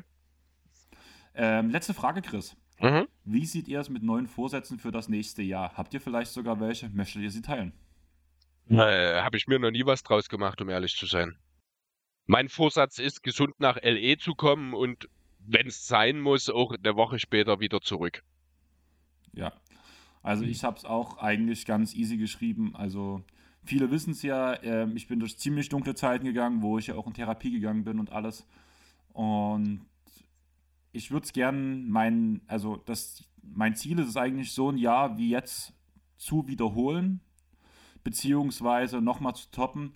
Und ich würde gern das letzte Jahr mit einem Songzitat von Casper ähm, zu Ende bringen, weil unser letzter Pod im Jahr und danach halt als DJ kann man ja auch mal ein Songzitat nochmal reinschmeißen. Ist das stimmt? Die nächste, die letzte Folge kommt am 1.1., ne? Am 2.1., glaube ich. Nee, der erste erste Sonntag. Du hast recht, okay. das hatte ich vor mir noch gar nicht bewusst. Gut. Genau. Trotz all den Wolken und Regens vielleicht auch der beste Sommer des Lebens. Von Freuden umgegen, Tag um Tag, Nacht, über, Nacht für Nacht über die Straßen, auf den kleinsten Orten, auf die größten Bühnen des Landes, wo Abertausend draußen stehen, Applaus so laut wie nie, kaum zu glauben, wenn ein Traum endlich laufen lernt und fliegt. Schön. Und das sehe ich in Bezug auf Handball, was dieses Jahr zumindest individuell auf einer sehr guten Leistung läuft. Der Podcast hat mega viel Spaß gemacht dieses Jahr wieder. Ja. Mein ganzes DJing funktioniert super gut. Allgemein die Zeit mit Freunden. Ich bin mehr als zufrieden mit dem Jahr, wie es lief. Und wenn ich das wieder Jahr so wiederholen kann, bin ich glücklich. Wenn es noch besser wird, umso besser. Aber alles andere ergibt sich. Chris, hast du noch was? Äh, nö. Finde ich, da will ich deine Schlussworte auch gar nicht nochmal eingrenzen. Die waren sehr schön. Dann würde ich sagen, folgt uns auf Instagram, Facebook und Twitter. Jetzt zweimal für Sie in Ihrem Podcast. Am Anfang und am Ende. Ich muss gerade an Hagrid's Hütte denken. Werbung, jetzt kommt Werbung. Chris, kleines Geheimnis. Vanessa kommt gleich zu mir. In einer halben Stunde müsste sie ungefähr da sein und die bekommt ein Weihnachtsgeschenk von mir. Shocking. Und, Van und Vanessa fährt ja oder Bist reist du sicher, dass sie in einer halben Stunde auch wirklich schon da ist? Sie kommt direkt nach der Arbeit und kommt nicht, fährt nicht erst nach Hause. Von daher bin ich oh, sehr optimistisch. Oh, na, ob sie das schafft. Bezweifle ich fast, aber wir kennen sie ja. Ja, aber auf was ich raus will, sie ist ja die Einzige, die noch mehr Hackwitze gehört hat als ich. Okay. Und sie reist und sie tut ja, habe ich dir das nicht erzählt? Nee, dass Vanessa Hackwitze hört, wusste ich tatsächlich bis zu diesem Moment noch nie. Also ich habe ja im August angefangen zu hören. Mein Spotify Rap hat mir gesagt, ich habe 9500 Minuten dieses Jahr Hackwitz gehört. Okay. Vanessa hat erst im September damit angefangen, hat 12.000 Minuten gehört. Nicht Nur schlecht. um das mal kurz in Relation zu setzen. Und in welcher Vanessa, Folge bist du? Wie weit ist das ungefähr? Kannst du das gleich sagen? Ich bin Februar 2022, Ende Buch 5. Oh, krass, da bist du wirklich schon weit, ja. Okay. Ja. Und auf jeden Fall ähm, tut Vanessa ja dieses Jahr oder nächstes Jahr wieder ausreisen. Also nach Australien zurückmachen. Mhm. Diesmal auf unbestimmte Zeit. Eigentlich will sie ja unten bleiben. Das heißt, ich weiß nicht, wie viel Zeit wir mit, noch miteinander hatten und dadurch, dass ich in den letzten Folgen erfahren habe, dass ja jetzt gerade in diesem Moment Hagrid's Hütte auf Live-Tour ist, oh. musste ich ja direkt mal gucken, wo sie auf Live-Tour sind. Natürlich schon die meisten Termine schon weg. Aber es gibt noch einen Termin in Hamburg. Wir sitzen zwar ganz, ganz weit hinten, mhm. aber ich habe mir jetzt zwei Tickets geholt und will mit Vanessa einfach ein Wochenende zu zweit in Hamburg verbringen und am Samstag von dem Hamburg-Termin halt zu Hagrid's Hütte zur Live-Show gehen. Cool. Und ich hoffe, Schön. dass ich bis dahin halt frei habe und da werde ich dich jetzt schon dranhauen. Das ist das Wochenende vom 18. Februar, Chris. Da musst du dir einen Gast suchen, weil die Zeit. Jetzt sehe ich die beiden. Entschuldigung, ja, 18. Februar habe ich gehört. Ich habe das jetzt. Jetzt sehe ich die beiden das erste Mal. Ich habe hab die bisher noch nie gesehen, Manu und Michel. Ich hätte niemals, ohne Scheiß, ich hätte nie gedacht, dass einer von den beiden blond ist. Ich weiß nicht warum, aber das überrascht mich an dem Bild gerade am meisten. Allgemein hätte ich nicht gedacht, dass die beiden so aussehen. Also positiv gesetzt. Ich finde sie, ich habe sie mir schlimmer vorgestellt. Und eigentlich sind das eigentlich zwei ganz coole Dudes, so hipstermäßig so ein bisschen. Ja, irgendwie schon. Krass. Okay, so, also was, 18. Februar? Ich trage mir das direkt in den Kalender ein. Da kannst du dir einen Gast suchen, da werde ich keine Zeit für einen Podcast haben. Alles klar. Aber, Aber cool, ja. sehr schöne Sache. Äh, da wird sich Vanessa bestimmt sehr freuen. Ja, ich bin mir sicher, dass sie sich gleich freut, wenn die danach den Briefumschlag bekommt. Ist halt Ja. wirklich bloß selber ausgedruckt mit ein paar Schriftzügen drauf, weil ich heute erst ähm, bestellen konnte, wo die Bestätigung von ihr kam, dass sie frei bekommt. Mhm. Und danach habe ich es halt kurz bevor wir die Podcast-Aufnahme begonnen haben, gedruckt. Jetzt landet da, wird das noch geknickt, in einen Umschlag gehauen und danach bekommt sie den so in der Hand, weil die Tickets natürlich noch nicht da sind, weil ich heute erst bestellen konnte. Okay. Aber ja, schön. damit sind wir durch. Das war die letzte Jo. Folge im Jahr 2022 vom Airboy Podcast. Danke Was? an alle Gäste, die bei uns am Start waren. Danke an alle, die uns supporten, hören. Ohne euch wird es uns eigentlich schon lange nicht mehr geben, würde ich sagen.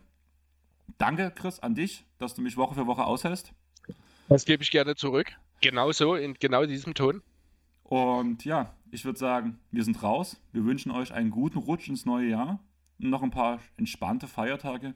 Wir hören uns. Tschaußen. Ciao.